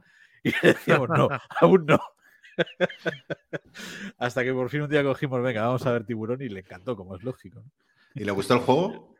El juego sí, sí, sí. Además, él siempre juega de tiburón. Siempre, él no, no quiere ser los humanos. Él, él es el tiburón. A mí el juego Bueno, tiene una pasa- cosa. Tiene una cosa que me encanta, que es que cuando lo explicas por primera vez a gente que no ha jugado nunca, yo solo les explico la primera parte, Claro. ¿sabes? La de la playa y tal. Y entonces de repente acaban y dicen, bueno, ya está. Y digo, no, no. Entonces le das la vuelta al tablero y, ¡oh! Y pones el orca. No, no, Y, eh, de y es como, ¿sabes? Y, y flipan, no se les ponen los ojos, hostia, hostia. Es otro Muy juego. buena ¿no? esa, ¿eh? Muy buena esa, lo de contarlo así. sí, sí, es- está muy bien, está muy bien. Te lo voy a copiar. Yo con amarillo ya les expliqué lo que era, pero, pero dijo, bueno, primero os explico el primer juego y luego el segundo. Porque así vais aprendiendo a cacho, que es como se hace, porque además se, se aprende- se explica enseguida y se juega muy bien. Sí, sí, sí. Otro, otro juego con mecánica de gato y ratón también, de, de buscar. sí, la primera parte es de gato y ratón y la segunda Sí. es un Sí. pequeño juego de enfrentamientos ahí con, con cartas y dados y tal. Está, está, es- son mecánicas muy sencillas, pero yo creo que muy bien construidas. Sí, sí, Además, sí, no, no han hecho la mecánica para y luego le han metido el tema. Aquí se nota que tenían el tema y han buscado las mecánicas Hmm. para reproducirlo. Sí, es verdad que está muy bien tematizado. Muy bien, pues Chema, ¿cuál es tu última sugerencia o recomendación? Bueno, pues yo, para hablar de este juego, me voy a cuadrar. Eh, voy a. Voy a leeros un, nada, tres líneas de texto. Eh, Hay un libro que, que se, se publicó en el 2007-2008 que lo sacó Green Ronin, que se llamaba Hobby Games The 100 Best, que era un libro que era un- un- un- una selección de artículos en, las, en los que gente prominente del mundo de los juegos escribía cuál era su juego favorito y era, era un listado de 100 juegos. Es un libro que cuando salió hizo cierto ruido, ganó un premio Origins, ganó un Emmy y escribían gente como Rainer Nietzsche, Bruno Faidutti, Richard Garfield. Y sobre este juego en concreto escribía, no me acuerdo quién era, pero decía, eh, dice, este juego me ha enseñado más sobre la elegancia en el diseño de reglas que ningún otro. Es un icono de mecánicas bien asentadas que construyen un sistema mucho más grande que la suma de sus partes. Aún mejor, cada una de esas partes refuerza la metáfora subyacente del juego, generando un tipo de experiencia que no ha sido igualada. Y Caray. yo lo volví a jugar este fin de semana y doy fe de que no hay nada mejor en el mundo que Space. No, ya sabía yo por Ah, dónde ibas. No he jugado nunca, pero te he oído hablar a ti y me, me dan ganas. Eh, Yo creo que no lo ha jugado nadie excepto Chema. Exacto. Pusiste un tuit este fin de semana sobre Space Sí, Hulk, sí, sí, sí. Sí. Es que vinieron Pablo y Pritchard de Punto de Victoria a Barcelona y me, me dijeron, oye, te podemos atracar y que nos montes el fin de semana una partida de Space Hulk y tal. dije, venga, va, pues va. Va, sí. Quedamos y estuvimos aquí todo el domingo jugando y fliparon mucho. A ver, es un juego del año 89 que publicó Games Workshop eh, cuando el universo de Warhammer 40.000 mm, ya lleva unos años rodando, pero estaban todavía explorando qué hacer, inventando razas nuevas y tal.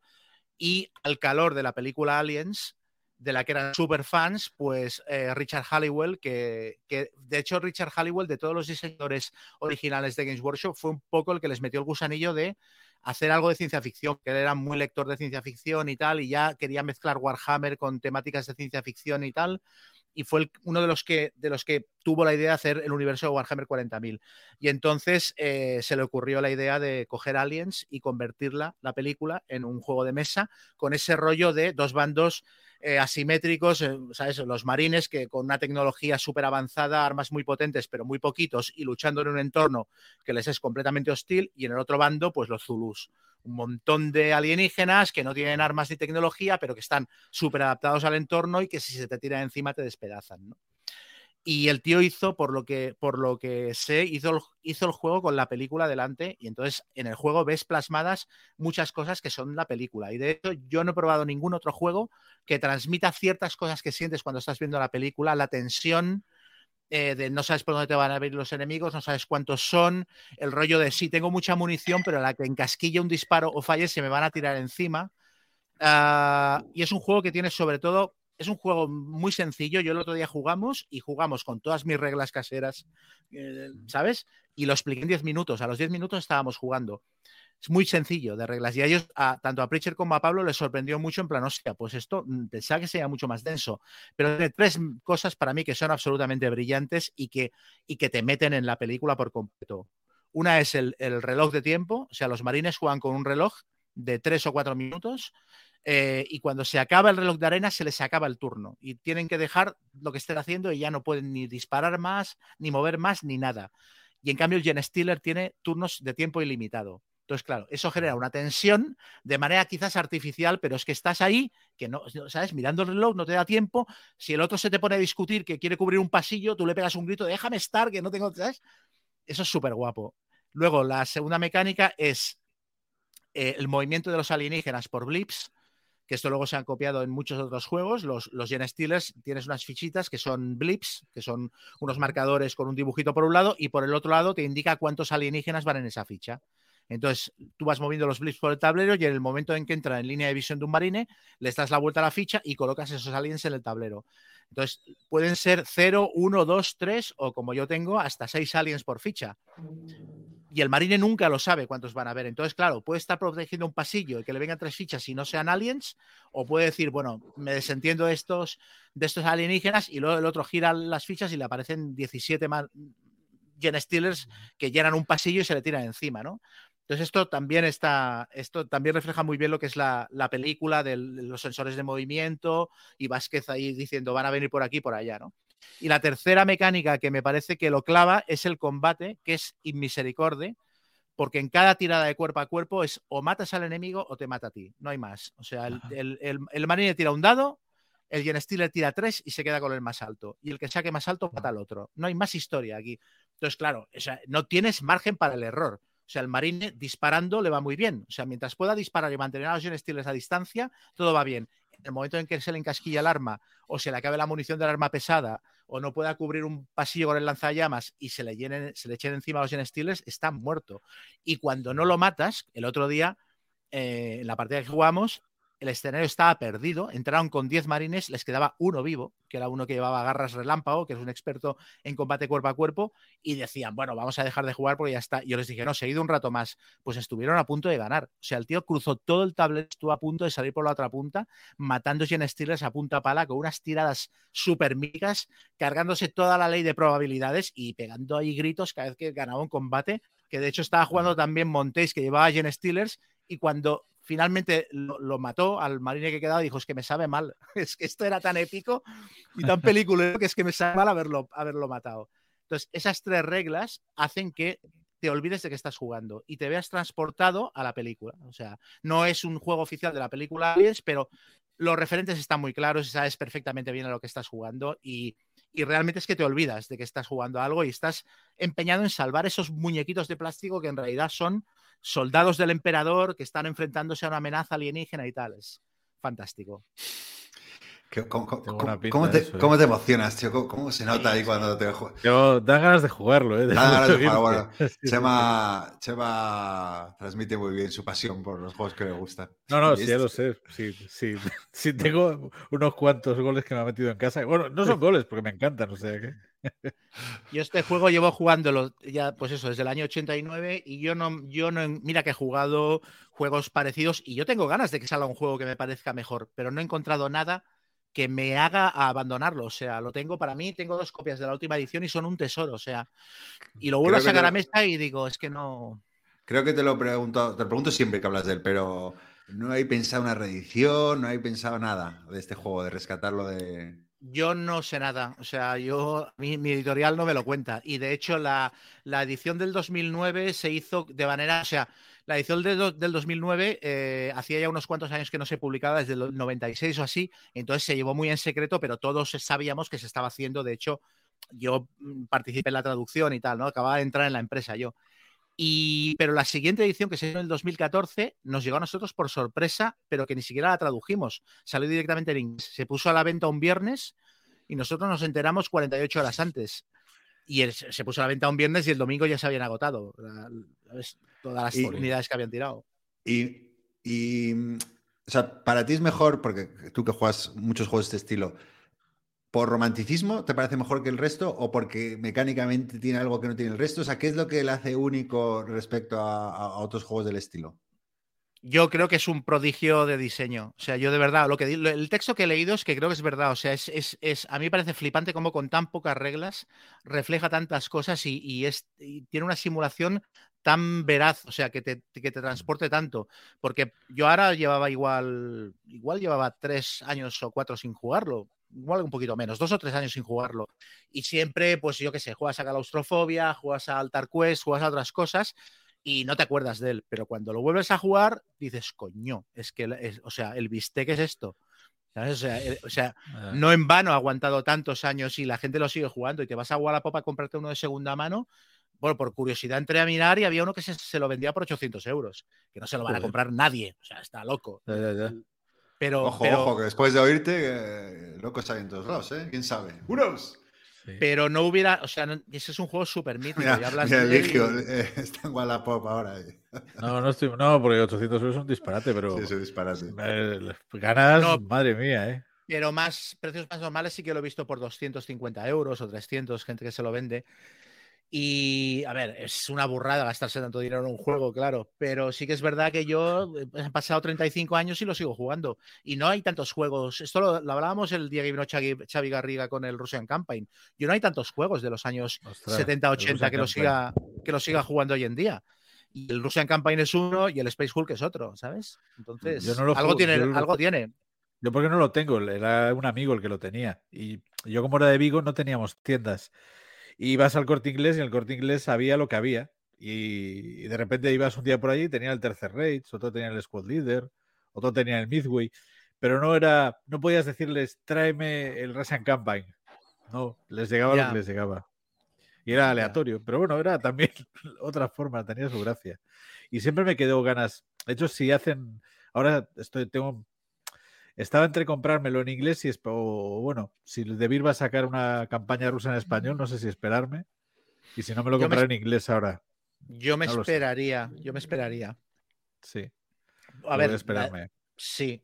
A ver, claro, ya es que tampoco sé con cuánta diferencia de tiempo lo sacará GMT respecto a Debir. No, es no posible que saque, eh. que saque con poca, que salga las dos ediciones con muy poca diferencia de precio. Y la edición que ha sacado ahora Compass, a mí me parece que no merece la pena porque es muy cara. Y la, la de GMT creo que será mejor. Entonces, yo creo que vale la pena esperar. Sí, sí, esperar, esperaré. No tengo prisa, he esperado casi, casi 40 años por unos, por unos meses más, no pasa sí, nada. no aquí. Muy bien. Pues nada, para terminar, eh, yo os voy a hablar de, de un party muy sencillito, que es el último que ha entrado en casa, eh, eh, Blockbuster se llama. Es un, un- un- bueno, un juego, eh, de- evidentemente, de, de películas, ¿no? Eh, y lo jugué estas navidades con mis suegros, que creo que se han convertido en mis personas favoritas para jugar parties, porque también, eh, que lo mencioné en el pasado programa, eh, quemé con ellos el Smart 10. Y bueno, con este Blockbuster el día de Navidad lo, lo pasamos en grande. Es un, un juego que también, como el tiburón, se divide en dos partes. Una, una primera, una primera parte que donde se produce una batalla de películas. Es un juego que se juega por equipos, ¿no? Entonces, en una primera parte, cada equipo selecciona a un representante y bueno, se, eh, se saca una carta ¿no? De- con un tema, por ejemplo, películas con números, o, o sea, películas que, que tengan números en el título, o películas con perros. Y tienes, eh, bueno, hay una aplicación, o lo puedes hacer con el móvil o con el, o con el reloj o lo que sea. Tienes 30 segundos, o no me acuerdo, 20 segundos para eh, decir, eh, cada uno dice Seven, eh, los 12 patíbulos. Perros de ¿eh? paja y pierde por películas con perros. Exacto. Y pierde, ¿no? Bueno, hasta que uno se, que- se queda en blanco, ¿no? Y esta primera parte, bueno, lo el que gane te da, te da una ligera ventaja para la segunda parte. eh, y la segunda parte básicamente, es el Time's Up. Es, lo que pasa que la- el equipo que ha ganado la primera parte coge seis cartas, e- ellos se quedan tres y da las otras tres al otro equipo, ¿no? Tiene esa ventaja de poder elegir que, con qué cartas se quedan. Esas cartas lo que eh, son nombres de películas y, y al igual que con el Time's Up, lo que tienes que los equipos tienen que adivinar eh, películas con una palabra, una frase o, o haciendo mímica, ¿no? Eh, y habéis jugado al Time's Up, ¿no? Eh, Mm, mm. Sí, ¿no? Sí. Pues es el, el mismo rollo, pero, pero en películas, ¿no? Y bueno, el juego la verdad que es, es divertidísimo, porque y el miedo que yo tenía, ¿no? Es, es diciendo, hostia, a ver si va a ser para muy cafeteros, ¿no? Y na- la, virtud que tiene, ¿no? Es que han puesto películas eh, en su mayoría eh, muy Muy mainstream, que, conocidas. claro, muy conocidas, entonces que, que más o menos, eh, y si no, da igual, si no, la gracia también es no la conoces y dices, ah, vale, que eh, yo qué sé, eh, no me acuerdo, ¿no? Cualquiera de. Es que no me acuerdo, había miles de títulos, ¿no? Pero si no te lo imaginas, si tienes que recrear con una palabra o haciendo mímica lo que tú crees que. Ah, sí, es rec. O sea, os, juro que, era para grabar un vídeo a mi suegro a- con una palabra intentando hacer de, de Shrek para que. Sí. dio un ataque de risa, tío. Y, y- y bueno, básicamente el juego consiste en eso y el, el que consiga, el objetivo es que, que conseguir una, adivinar una película de cada género. Hay como ocho géneros, ¿no? Y, y el, el primer equipo que consiga ocho, eh, pues gana la partida. Y nada, es un, un- un juego muy, muy sencillito, pero muy, muy divertido. Y, bueno, una parte muy interesante del juego es la producción, ¿no? Porque el juego eh, simula, ¿no? Eh, una cinta de VHS, o sea, tú, lo ves ahí y es, es como una cajita de VHS. Y luego el tablero, el tablero es como un parking, donde el tablero es simplemente un tablero cuadrado donde pones las cartas. Pero me fijé y claro, es un parking como, como os acordáis de los videoclubs, ¿no? Que ibas ahí a- a- al Blockbuster, la marca Blockbuster, porque tiene el Sí. logotipo de la marca Blockbuster y claro, simula como el típico video- parking americano, ¿no? De, de videoclub. Eh, y que bueno, que para, para los, los jóvenes que nos escuchen no, no sabrán de lo que, de, los que, de lo que hablábamos, pero bueno, hace, hace un tiempo, no, no, no mucho, hace 20 años o 25, la gente iba a un videoclub a alquilar películas. No existen las plataformas de streaming, ¿no? Y tiene ese componente nostálgico que a mí siempre, siempre me llama la atención.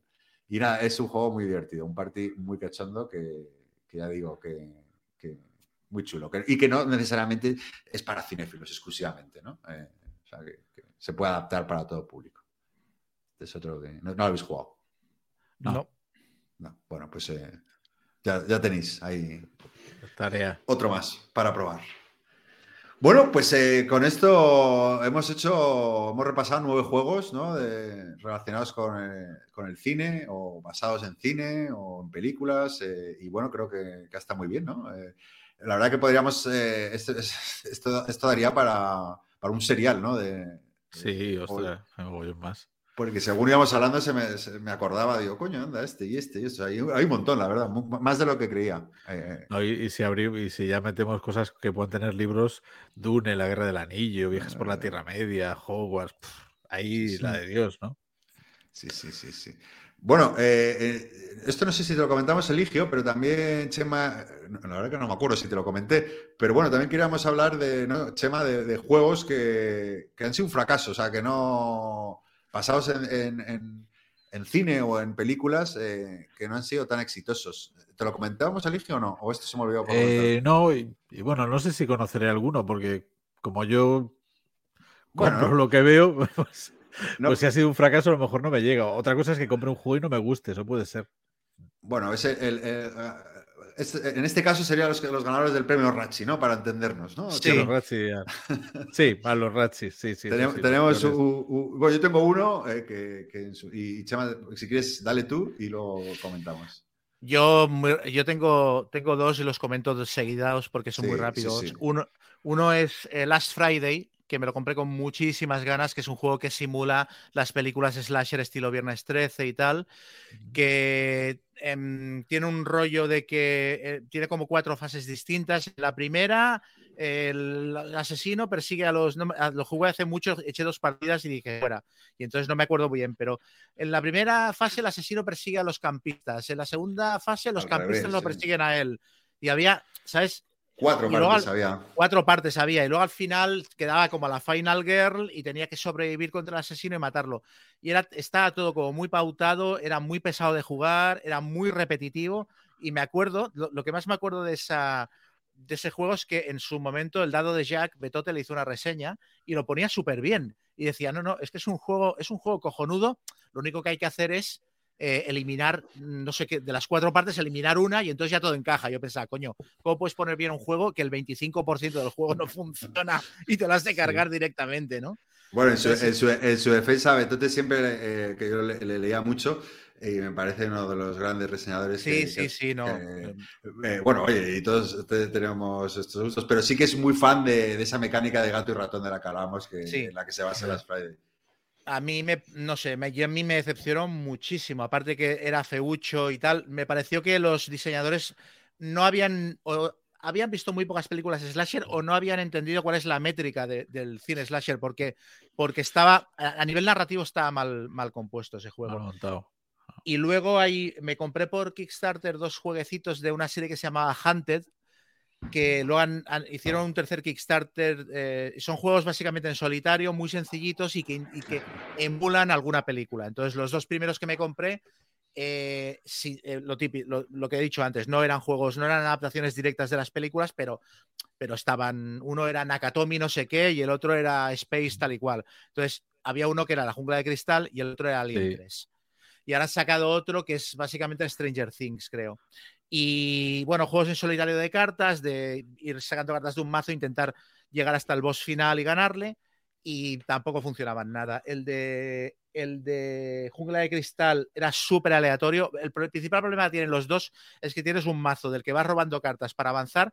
Y claro, vas enfrentándote a lo que te sale. Entonces no puedes planificar nada. No tienes no tienes un mercado de cartas que puedas descartar o robas tres y te quedas una, no, vas enfrentándote a lo que te va saliendo, entonces vas tirando dados, ¿sabes? Pero hasta que la partida se acaba o pringas. Entonces, mm, muy poca gracia los dos. El de Alien 3 era un poquito mejor porque tenía una mecánica de tirar eh, tazos dentro de la propia caja del juego, entonces había como una había como una diana y si tirabas el tazo dentro de la diana conseguías un impacto y o sea, el, sistema de combate no tenía un poquito de gracia, pero el otro que iba con dados y cartas era muy soso. Y me parecieron dos ejemplos de diseñadores que habían tenido una buena idea, pero luego no habían sabido cómo plasmarla en un juego. En plan, voy a hacer un juego sobre jungla de cristal, con cartas en solitario. Hostia, pues qué guapo, ¿no? Pero a la hora de la verdad, pues las mecánicas mmm, ni te reflejan la película, ni son especialmente brillantes, ni te lo pasas especialmente bien jugándolo. El, Last Friday, le recuerdo en, el año que salió en Essen, eh, abrieron las puertas y, y, fui corriendo como loco a, a, comprarme la copia. Y luego fue el, como siempre me pasa con el, el que más me apetece, eh, fue el mayor, la mayor, ya, la mayor decepción. sí, sí. Pero bueno, bueno yo mi, mi se lo doy a otro juego eh, que también corrí en, en, la edición que salió de Essen a por él, que es de Producer. Eh, es un juego que sacó una editorial italiana, un juego precioso, o sea, probablemente de los juegos más bonitos que hay, eh, una portada preciosa con unos materiales súper bonitos y básicamente, bueno, un poco como lo que contaba del Hollywood Golden Age, eh, quiere representar la época dorada de, de, de Hollywood, ¿no? Eh, desde los años finales de los años 30 hasta los años, después de la Segunda Guerra Mundial, ¿no? La época dorada. Y bueno, es un, un juego de, de, gestión económica y de colocación de trabajadores. Y bueno, básicamente tienes que, que comprar guiones, actores y demás eh, para montarte tu producción y luego presentarte a los Oscars, ¿no? Para resumir así un poco de, qué va el juego.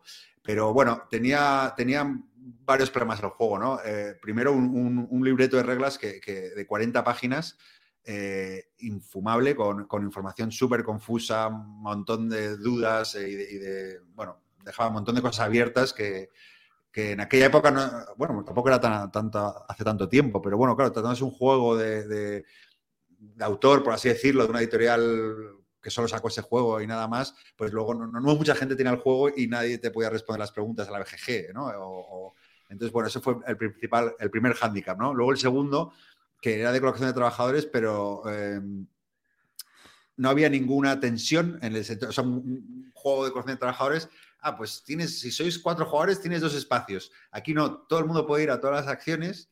eh, o sea, no había, no había huecos para determinar, solo pueden entrar por turno un jugador o dos o tres, ¿no? Es decir, siempre puedes hacer todo lo que quisieras y no había ninguna penalización, ¿no? Con lo cual eh, no, no había ningún tipo de tensión en el juego. Y dices, ah, pues bueno, hago esto. Ah, yo también lo hago. Ah, pues tú también.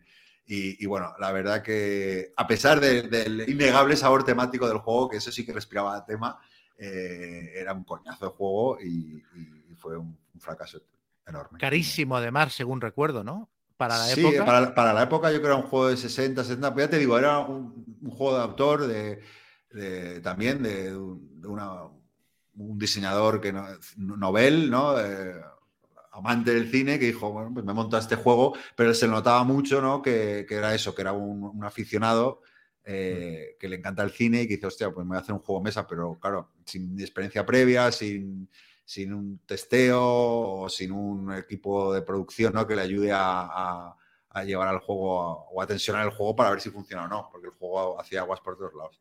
Pero bueno, eh, eh, se- según lo he recordado para este programa, estoy por pillármelo otra vez solo por lo bonito que, que- que es y tenerlo ahí. Sabes que era tan bonito el juego.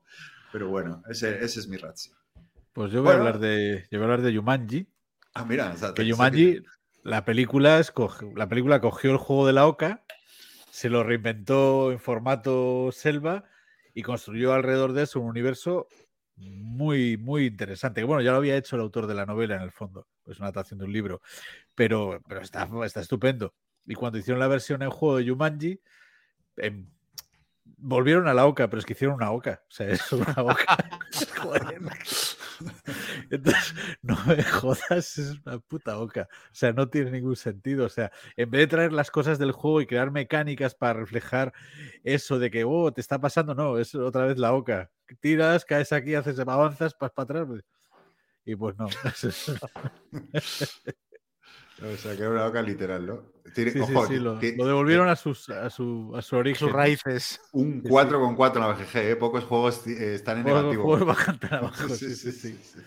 Sí, sí, que es, es que es la oca con temática Jumanji y ya está. O sea, no tiene más. Muy bien. Pues nada, eh, damos por finalizado este, esta parte de- del programa y vamos con lo importante. Vamos con los Goyas a los mejores jugadores.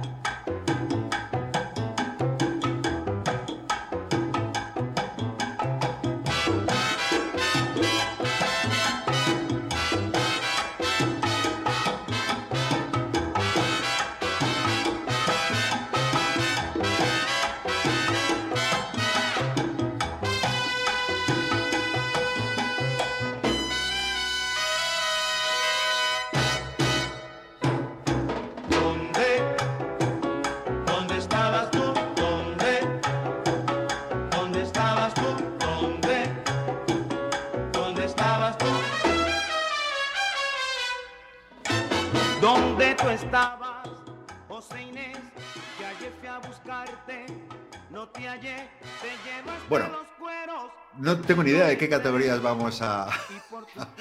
bueno, yo creo que voy, voy a empezar con una que yo creo que sí, aunque, aunque Chava no, le apetecía, pero Goya al mejor diseñador. Venga, ¿quién es a día de hoy vuestro diseñador de juegos de mesa fetiche? Yo, si queréis, empiezo yo. Venga, Pues dale. Además he hecho trampa miserablemente. He hecho, he oído en dos categorías y luego encima doy premios ex equo, o sea que No te preocupes, aquí mundos. a- a- eh, estamos Pues habituados divido- a las trampas. Divido el extranjero y luego el nacional, el diseñador nacional. En extranjeros tengo a dos, a Mark, a Mark Herman, eh, que es el creador del Card Driven Game, y a Volko Runke, que es el creador de los sistemas Levian Campaign y, y Coin, y también algunas otras cosas. Y los cojo a los dos porque creo que los dos son las dos caras de la misma moneda. Y aparte, su trabajo tiene mucho que ver. Aparte de ser diseñadores de juegos, ambos colaboraron con el gobierno americano. Mark Herman colaboró con el Pentágono y Volko Runke colaboró con la CIA. De hecho, fue analista de la CIA. Y eso habla mucho de cómo son sus juegos. Porque Mark Herman crea juegos de simulación. Crea juegos que simulan conflictos bélicos. Creó el sistema Card Driven Game, o sea, los juegos con motor de cartas se los inventó él. Que vamos, que es una, para mí fue una revolución acojonante en el mundo de los juegos de guerra. que creo mucho incorporó y, incorporó de una forma muy elegante y sencilla eh, un montón de cromo, de datos históricos y también un montón de incertidumbre y niebla ¿no? de lo que va a pasar y metió mucha dinámica. Para mí me pareció un, un hallazgo genial y él para el Pentágono pues ha desarrollado juegos de guerra para uso militar y luego ha comercializado un montón de juegos de guerra chulísimos. Volko Runke, por el otro lado, es analista de la CIA. Él lo que hace es descomponer la, eh, la conducta humana en procesos y sus juegos, aunque parten de un hecho histórico, son juegos sobre procesos mentales y conductuales. El coin es sobre juegos, sobre conflictos irregulares donde hasta los aliados tienen objetivos diferentes y genera unas dinámicas muy curiosas ese tipo de partidas. El Levian Campaign es el proceso de planificar algo y luego ejecutarlo y cómo la planificación debe contemplar que las cosas no siempre van a salir como te esperas y qué margen de maniobra pones, o sea, de, de dividir los recursos entre lo que quiero hacer es esto, pero tengo que tener cierta manga ancha porque puede pasar cualquier cosa. Y y, estos son los tipos de procesos. Bueno, y con Volko, que además lo conocí en persona, me enseñó un juego que había diseñado para entrenar a los agentes que perseguían a Bin Laden. Un juego de, gestión de la información de pistas y cosas así, ¿no? De, y, me parecen los dos muy interesantes y que están trabajando desde dos perspectivas, pues, pues para hacer juegos de guerra. Esos son mis dos favoritos extranjeros. Volko me, genera sentimientos encontrados por, porque lo que has comentado, ¿no? sus juegos creo que por la opacidad de los diseños, ¿no? Eh, a veces no sé muy bien qué tengo que hacer para... No son tan evidentes o tan directos como, como pueden ser... Sí, es que son juegos para entrenarte mentalmente. Entonces, claro, al principio, como cuando empiezas, como yo en el gimnasio los primeros días, que era ridículo, hasta en la, en la máquina de remo me quedé atascado y no era capaz de sacar los pies, que casi tuvo que venir a sacarme el, encargado, con una gran vergüenza. Pero luego, una vez ya ya has jugado y ya tal, empiezas a verle el porqué, porque te ha entrenado mentalmente en esos procesos. Y empiezas a descubrir de qué va el juego realmente. Entonces tiene, tiene ese punto que lo hace quizá un poquito más, más difícil su acceso, pero a mí me, gusta mucho lo que hace, me parece muy interesante. Y él en persona es un tío fascinante, cómo explica las cosas, cómo te explica el porqué de lo que ha hecho, qué hay detrás, es, es increíble.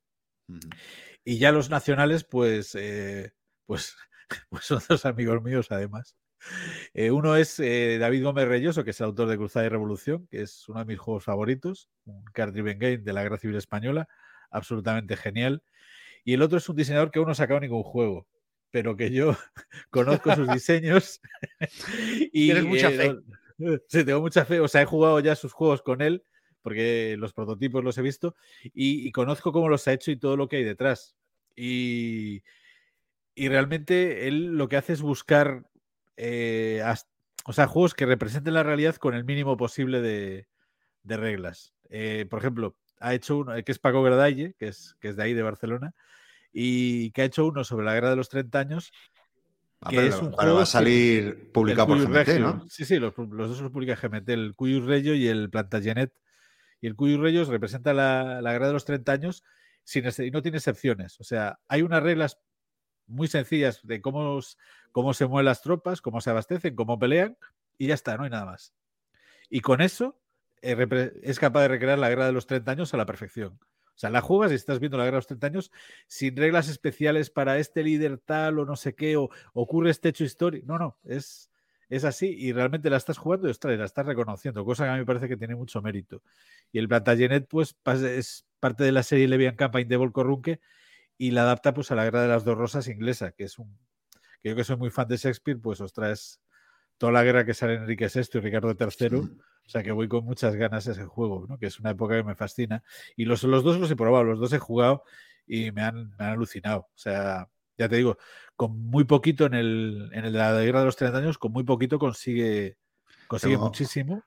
Muchas ganas de probar ese sistema, que no lo he probado, pero me da un poco de, de respeto. Por eso, pero ¿te acuerdas que pregunté el otro día en un chat ahí cuál es de ese sistema que, va a salir el tercero infierno ahora mismo, ¿no? Está saliendo ya. Pues espérate este, al, al de Plantagenet es el más sencillo de aprender. Pues eh, y, y, más sencillo no solo de aprender las reglas, sino de saber qué tienes que hacer. Yo creo que enseguida le pillas el, le pillas el flow, ¿no? Sí, sí, sí. Pues, eh, Chema, si me permites, me voy a colar porque, un poco el estilo, por un poco a colación de lo que ha hecho Eligio, yo el, el Goya al mejor diseñador se lo daría a David Thompson. Eh, me, cuelo porque creo que, que, eh, que, se diferencia de los diseñadores que ha contado Eligio, ¿no? Por, por, hace también Wargames, pero, pero a diferencia de, de Volko, ¿no? O, de Mark Herman, lo que me fascina de ese diseñador ¿no? es, es la capacidad innata y el olfato que tiene ¿no? para, para hacer juegos tan temáticos con unas reglas muy sencillas, ¿no? Muy sencillas de verdad, ¿no? Ya no al nivel de Plantagenet, yo creo que realmente son juegos accesibles para todo el mundo. Y luego, eh, ya comenté, creo que el año pasado también le, hablé de él, pero es que este año se ha sacado de la manga Resist, Sniper Elite o, o, o de Stalingrad, que hablaste tú, Chema, en el programa, y creo que es un... Y bueno, me queda por probar el, el Lancelot Rich, que es el, el nuevo de, esta, de la serie de esta, como de Pablo House, eh, y creo que está, está tocado ahí con una varita, por, no sé dónde saca el tiempo ese hombre, pero, pero me parece un, un diseñador para mí único, ¿no? Y en este momento está, es su momento, vamos, no, no para de sacar buenos juegos, no hay uno malo que saque. Y sobre todo eso, por, por, por su capacidad innata, ¿no? Para, para, trasla- para, para, para llevar un tema a un tablero de mesa. Pues tendré que probar los Undaunted, que aún no los he probado. Sí, muy chulos, muy chulos, muy recomendable. Sí, muy buenos. And the Goya goes. Bueno, pues a ver, yo a mí no es que esta categoría me pareciera mal. el pr- el- mi tema es que cuando yo analizo mis juegos favoritos, por lo general son o juegos de un diseñador que es o un One Hit Wonder o que solo me gusta un juego de él o cosas así. Entonces, si miro mis juegos está- favoritos son Blood Bowl, Jervis Johnson. ¿Qué más ha hecho Jervis Johnson? Pues participó en Necromunda, hizo cosas de Warhammer, pero ya está. Space Hull, Richard Halliwell. Richard Halliwell también, Games Workshop, participó en varios juegos, pero se le conoce principal por este. Eh, Richard Garfield. A mí de Richard Garfield lo que me parece alucinante es el Magic. Y seguramente a Richard Garfield sí que, mía. sí que lo pondría ahí porque es que me parece un prodigio el diseño de Magic. Y luego tiene muchos juegos como eso, King of Tokyo y tal, que están muy bien, Sí, que, sí. que ha ido sacando después. Pero Magic es como inventar el Monopoly, o sea, es algo que va, Sí, que va a es que perdurar. No, no, es que aparte se ha imitado juego- la hostia. pues, cambió el paradigma cambió el paradigma de los, de los juegos de mesa por completo. Sí. Y luego diseñó seguramente el segundo mejor juego de cartas coleccionable, que es Net- Netrunner. Ah, o sea, es una bestia parda. Sí, Pero sí. como se trata del conjunto de la obra y tal, a mí me, me parece que Reiner Nietzsche eh, ha hecho buenos juegos toda la vida. Eh, llevan muchísimos años, siempre saca algún diseño que está bien. mm, Cuesta, a mí me cuesta encontrarle juegos que me parezcan mm, completamente atroces y en cambio tiene, este sí que tiene unos cuantos juegos que, que me gustan bastante. Mu- Muchos. Yo creo que no Sí, hay el Battle Line, el Lost Cities, el Ra, miles, el sí. Samurai, Tigres y Eufrates, es que, ¿sabes?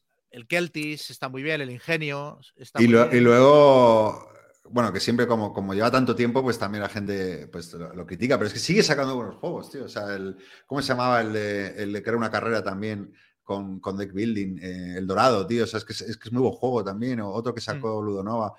O sea, que es que sigue sacando buenos juegos. El, el que jugamos, el Mille Fiori, también es de él, ¿no?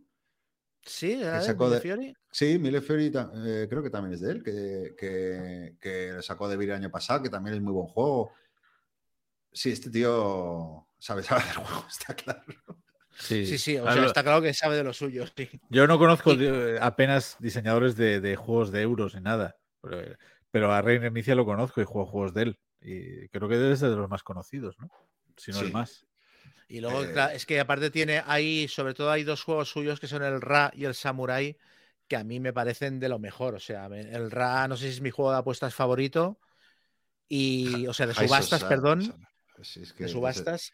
¿Te Y gusta el- más y que el- el, el modern, que el Modern Art? A ver si el Modern Art me. me- El Modern no lo he jugado. No lo he jugado el pues, Modern Art. Tienes que jugar porque también es otro. High Society también, tío. Es que es, es que es muy bueno, tío. muy Sí, bueno. y luego el, un- el, el Samurai es brutal. El Samurai es que son, o sea, lo vuelves a jugar y dices, no sé si se ha hecho un juego tan sencillo mejor en los últimos 20 años. Es muy bueno. En YouTube hay un chico que se llama Enrique Dueñas, que es guionista y escritor y diseña juegos, que le ha compuesto y dedicado una canción a Reiner Nisia. Si la buscáis, seguro que la encontráis. Este, habrá que escucharlo. Sí, sí, sí, hay guitarra, la canta y tal. Está simpática. Yo fue como conocí a Reiner Nisia, luego me interesé en él. Bueno, yo tenía otra categoría que no sé si, si ya no sé qué categoría, que era el Goya Mejor eh, ac- Actor Actriz de Reparto, que es básicamente con quién, eh, había pensado con quién os gusta jugar, con quién disfrutáis más jugando en una, mesa de juegos. Yo con, con quien más juego, con diferencia, es conmigo mismo en solitario. ¿Así eres muy juego de solitario qué? Sí, pero por circunstancias vitales. A mí me encanta jugar con gente, no, no es que sea. No, Sí, lo sí, decía de broma, en plan de. de- de- hice la broma una vez en, en las, en esto, en las Bellot, en el campamento, que, que pones partidas y a poner el D-Day a Tomaja Beach para mí solo, en plan de. Me llevo el juego, me lo pongo allí, juego en solitario, de espaldas a la gente, pasando de todo el mundo. No, a ver, me encanta jugar con gente, pero. Y de hecho tengo, tengo dos. O sea, eh, en persona y en vivo tengo pocas oportunidades de jugar. Y todos los veranos se viene a Galicia Arcaiz, el del Choco de los Bártulos, Calino, eh, y se pasa aquí un mes. Y ese mes quedamos un montón de veces para jugar. Entonces, mis mejores partidas con otros seres humanos, aparte de con Jorge Savera, que vive aquí, he jugado mucho con él, pero quizás son con Arcaiz. Me lo paso muy bien con él, tenemos un sentido del humor muy parecido. Y, y quizá en vivo es con, con la persona con la que me lo paso mejor jugando. Y además regularmente juego con él todos los veranos un mes cuando se viene aquí, aparte de las convenciones. Y luego, de juego regular, eh, pues por internet, pues tengo la, la pandilla del Gira y Stan y la pandilla del Rol, que nos vemos todos los martes al Rol y todos los miércoles al Gira y Stan. Y, bueno, y, y están ahí Alberto Bug, Amarillo, Paco Francisco Gradalle, precisamente. También está Arcaiz en esa pandilla. Eh, Alain, eh, eh, Canos. Hay un montón de gente que son mis los jugadores de estas, de estas dos pandillas que martes y miércoles son sagrados. Les Bueno, les- justo. Les hemos jodido el rol, estaba pensando. hoy hemos jodido el rol, sí. Les dije, Nuestras "Máximo, disculpas al si equipo no os de importa, rol Si no os importa, dejamos la partida del rol para la semana que viene y tal, y no les ha importado nada. Bueno, Y, yo, yo, bueno, eh, son mis, mis dos grupos así favoritos. Yo en mi caso, muy fácil. Todo con los que juego me encanta jugar eh, con los habituales, menos mis amigos de toda la vida, que ya no los aguanto, no quiero jugar más con ellos.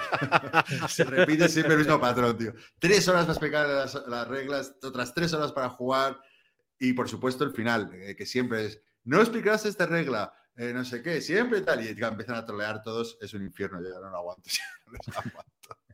Prefiero jugar con, lo- con gente jugona.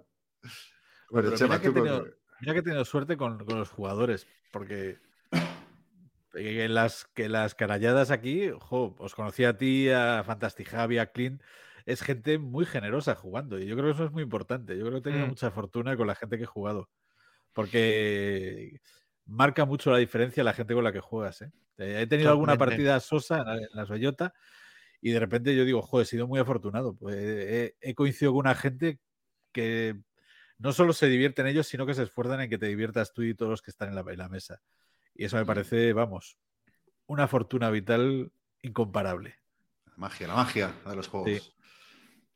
Yo como que soy, me monto tantas películas jugando, le doy tanta importancia a la temática y tal, me gusta mucho jugar con gente que conecte en ese tema y que, y que le dé más importancia a que la historia de la partida quede bien que al resultado de la partida, ¿no? Y entonces en ese sentido, yo qué sé, por ejemplo, jugar con jugar con Xavi Garriga, un wargame, aunque sea un juego puramente confrontacional, es muy divertido porque se mete también mucho en la película. Y, ¿sabes? Y juegas al, al Hearts and Minds, al de la guerra de Vietnam, y pones música de la época y, y sueltas frases de la chaqueta metálica y está muy implicado. Y no es el típico jugador que está como muy concentrado para sacar máximo partido a las unidades y a ver dónde puedo pegar mejor, ¿no? Y me parece que es una manera más, más relajada de jugar. A Xavi cantando. Ah, es esquimal este. Sí, no, These boots are made for walking y estas cosas. Y por ejemplo, ahora estoy jugando el, el Undaunted Stalingrad con Albert Montéis y eso tenido la misma sensación de que a los dos nos interesa. O sea, los dos intentamos ganarle al otro, pero el rollo de montarte la película y, y tal, y no, de- y no desanimarte, bueno, en su, en su caso tiene mucho mérito, porque le estoy pegando una paliza como hacía años que no le, que no le ganaba a nadie.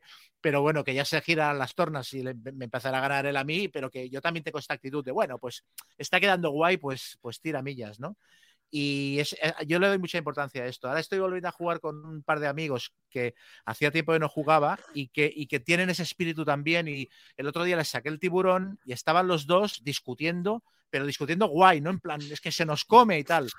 Y, y pasado mañana he quedado con ellos para jugar al de Batman y lo voy a jugar en el foro. al fin- que el otro día dije, "Eh, igual jugar en versus. No, no, al final lo vamos a jugar en modo solitario. Yo de, de árbitro y ellos dos llevarán a Batman porque será mucho más divertido porque son muy fans del personaje y estoy seguro que, que- que lloraremos de risa. Entonces yo le doy muchísima importancia a, a la gente que, que vive, que vive el juego, que vive la película.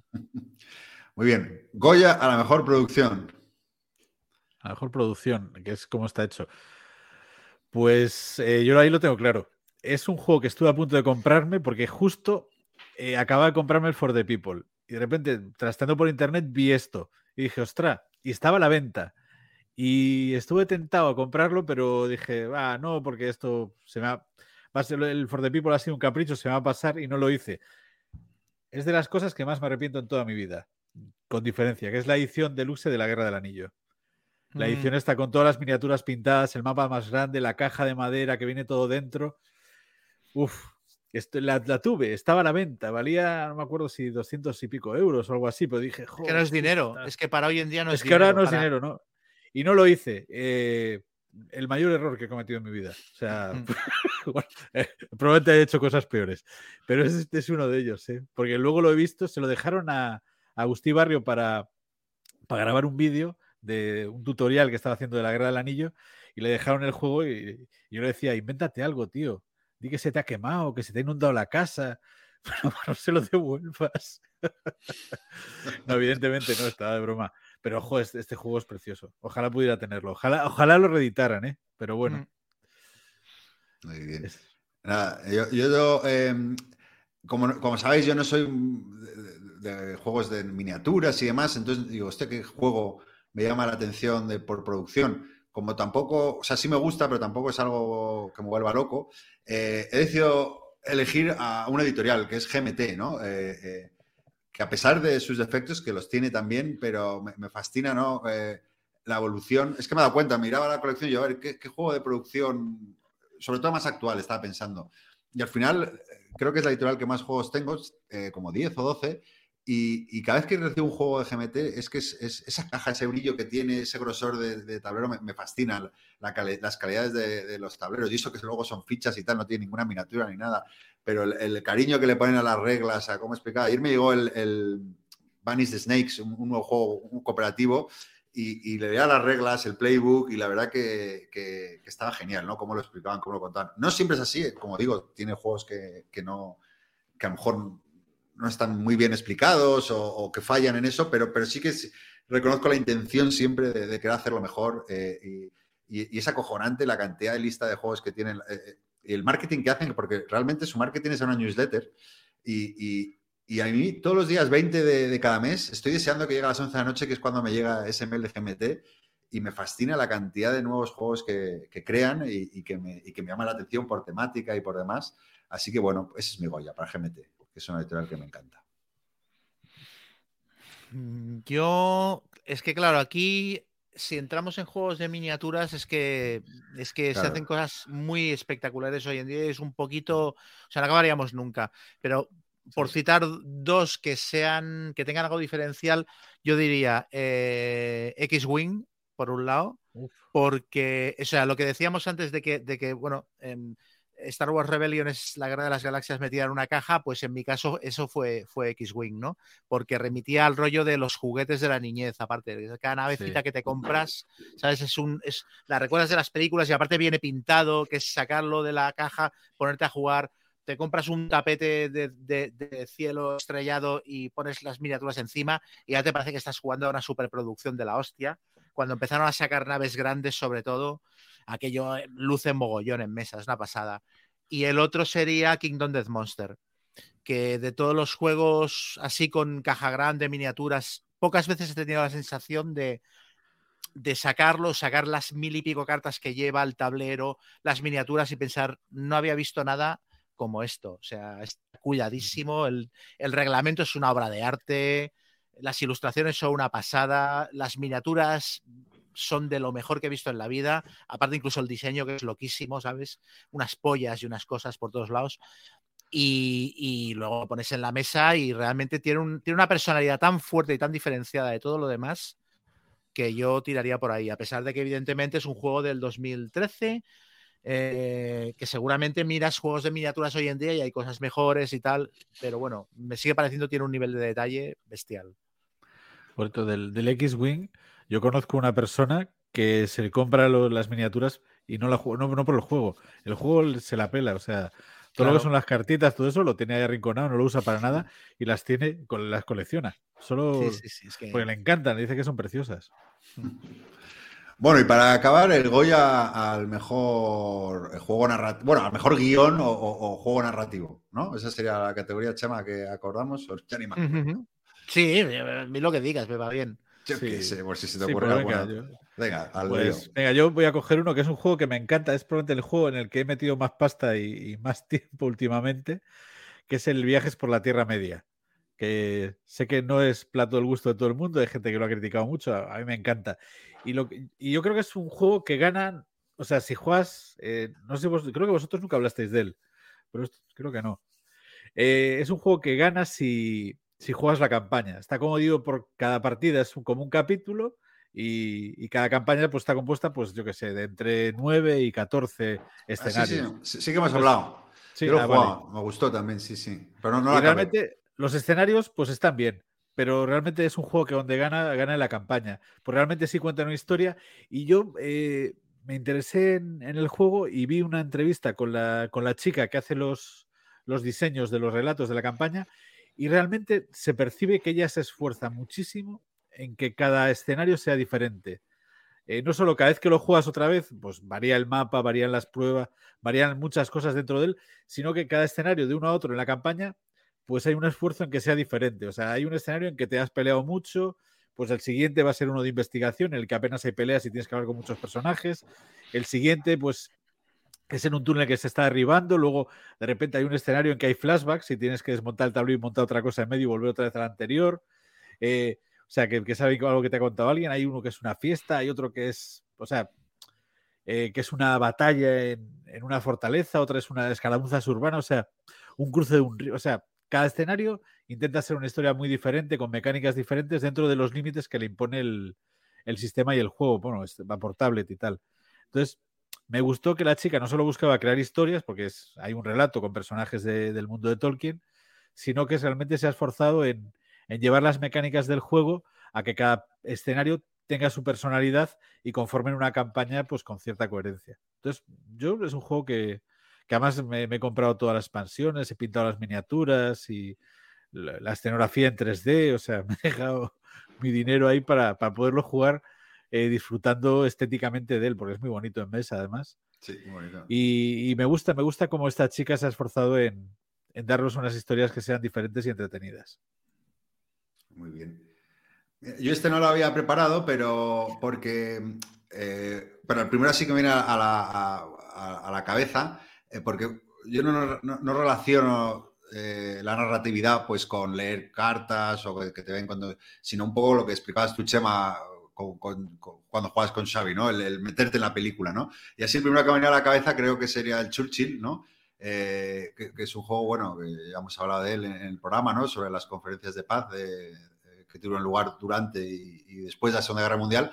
Pero bueno, yo, eh, sobre todo la parte, sabes que el juego está dividido como en dos partes, una parte más militar, que es un poco más abstracta y no tan temática, pero la primera parte, la de las conferencias, yo me visualizo ahí, ¿no? Eh, Como, como, como Stalin ¿no?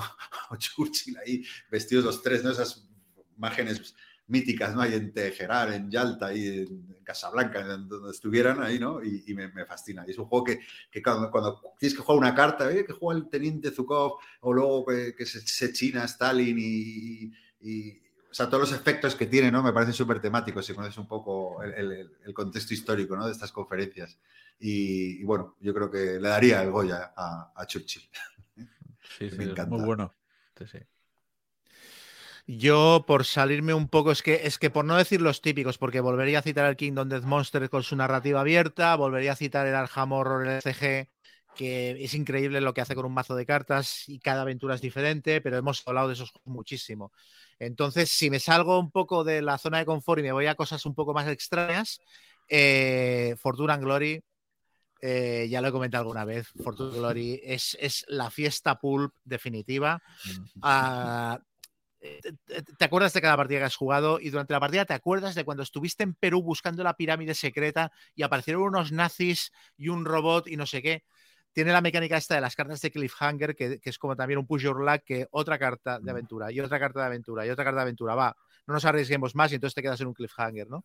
Eh, y, y, las cartas están todas barajadas en un mazo enorme y entonces te pueden salir cosas muy locas. Y yo siempre cuento la anécdota de una partida en la que tuvimos que ir a ganar la partida al dirigible de los nazis porque tenían el ídolo que nos hacía falta para ganar la partida y subimos al dirigible y había un rinoceronte dentro del dirigible porque la siguiente carta y entonces ahí pegándonos con un rinoceronte dentro de un dirigible nazi es que no hay nada mejor en la vida. O sea recuerdo que los de los de Shut Up and Sit Down cuando le hicieron reseña al juego lo, lo criticaron por esto y decían es que claro te vas a la Antártida y entras en un nightclub y yo no me imagino nada más molón que irte a la puta Antártida y meterte en un nightclub que hay ahí en medio de la nada, lleno de nazis y de espías secretos. Es que es Mortadelo y Filemón, es Fan Hunter, claro que sí, pues ¿de dónde vengo yo? De ahí. O sea que yo, yo encantado de la vida. Sí, eso vi la reseña, me tiene muy buena pinta ese juego. Yo lo jugué, creo, lo jugué en unas evidencias y me, me reí. Sí, sí, pero bueno, eh, lo, lo que pasa que era el, el, lo típico, que también que acumulas cansancio y tal, y, y, había no nos pilotamos bien las reglas, pero bueno, le dimos ahí un tiento. Pero sí, no, sí. las partidas aparte no son. Bueno, yo, yo tengo, lo tengo muy por la mano y también hago un poco de árbitro cuando lo jugamos. Estoy más pendiente de que el juego fluya que de jugar yo. Y entonces hago, recorto mucho tiempo, pero las partidas son. Yo, está, yo he jugado partidas de 5 o 6 horas de a las 4 de la mañana todavía dando vueltas por el mundo buscando el, ¿sabes? la cabeza sí. de oro del ídolo de no sé qué. Eso nos pasó, que como íbamos a esto, creo que la como que ya no veíamos tal, y dijimos, bueno, pues acabamos así y ya está. Como que la cortamos un poco, sí. ¿no? la... pero bueno, lo, lo pasamos bien, ¿no? está muy bien.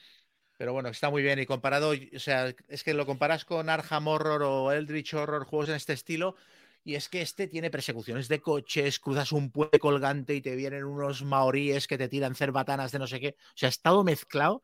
Es una locura, es una cosa. Muy bien. Bueno, pues eh, yo creo que con esto pues da, damos punto y final al programa. Eh, eligio... sí, bueno, ¿No tenéis el Goya al mejor juego también? Ah, pero es que como hablamos de... A, a, hablamos, ah, bueno. es que hicimos el top el este, pero venga, sí, Goya sí. mejor juego eligio lo dices tú. Bueno, tú en, mi, en, mi, caso es obvio, es el Gira y Stan en categoría extranjera y nacional Cruzada y Revolución. Pero bueno, de eso ya, eh, con el Gira Stan ya he dado la turra en muchos sitios, muchas veces, no voy a hacerlo aquí. Pero me gusta tanto por lo que cuenta el juego, por como por porque me obliga a interaccionar con, con la gente con la que suelo jugar, que me lo paso en grande con ellos. Y a este juego, siguiendo un, oí a Javier Iborra, el periodista, que también es jugador, le gustan mucho los Wargames, eh, pues Javier Iborra dijo que él había jugado en solitario al Gira y me pareció un desafío. Me pareció un de... Y pues no he jugado partidas en solitario al Gira y Stan. Y bien, ¿eh? es una experiencia completamente diferente. Se parece más a mi trabajo habitual de escribir guiones, porque en los guiones yo tengo todos los personajes y hacen lo que, lo que yo quiero, pero también lo que no lo que yo quiero. Tengo que dejarles, o sea, yo defino los personajes y tengo que dejar que sean orgánicos y que los personajes hagan lo que tienen que hacer, no lo que a mí me conviene. Y eso a veces cuando escribes te lleva a sitios inesperados. O sea, dice, el personaje me convenía que fuera aquí, pero es que realmente jamás iría ahí. ¿Y, y a dónde iría? Pues os traería esto. Pues a ver qué pasa si hace esto. Pues en el Gira de Stan hago eso. Es como construir un guion partiendo de esos personajes históricos. Y te lo pasas bien, ¿eh? yo me lo paso bien. Pero evidentemente es una experiencia completamente diferente al juego en, en o sea, con otras personas. Y, bueno, pero, pero vamos, es, mi juego favorito quizá en este momento. ¿Quién lo diría? ¿Eh? Sí, ¿verdad? ¿Quién lo diría? Y de español es el Cruzada y Revolución, me parece que retrata la, la, guerra española como ningún otro juego lo ha hecho en, en, eh, en, los Wargames y que sea un juego hecho por un español, pues oye, genial, es un orgullo. Muy bien. Bueno, pues ahora sí, damos por, por finalizar el programa. Eh, Eligio, eh, la verdad que a, a, mí personalmente me ha hecho mucha ilusión tenerte aquí en el Mambo porque, porque siempre es un placer escucharte y, y, y te he escuchado en, en, en, todos los podcasts que has salido, que son muchos.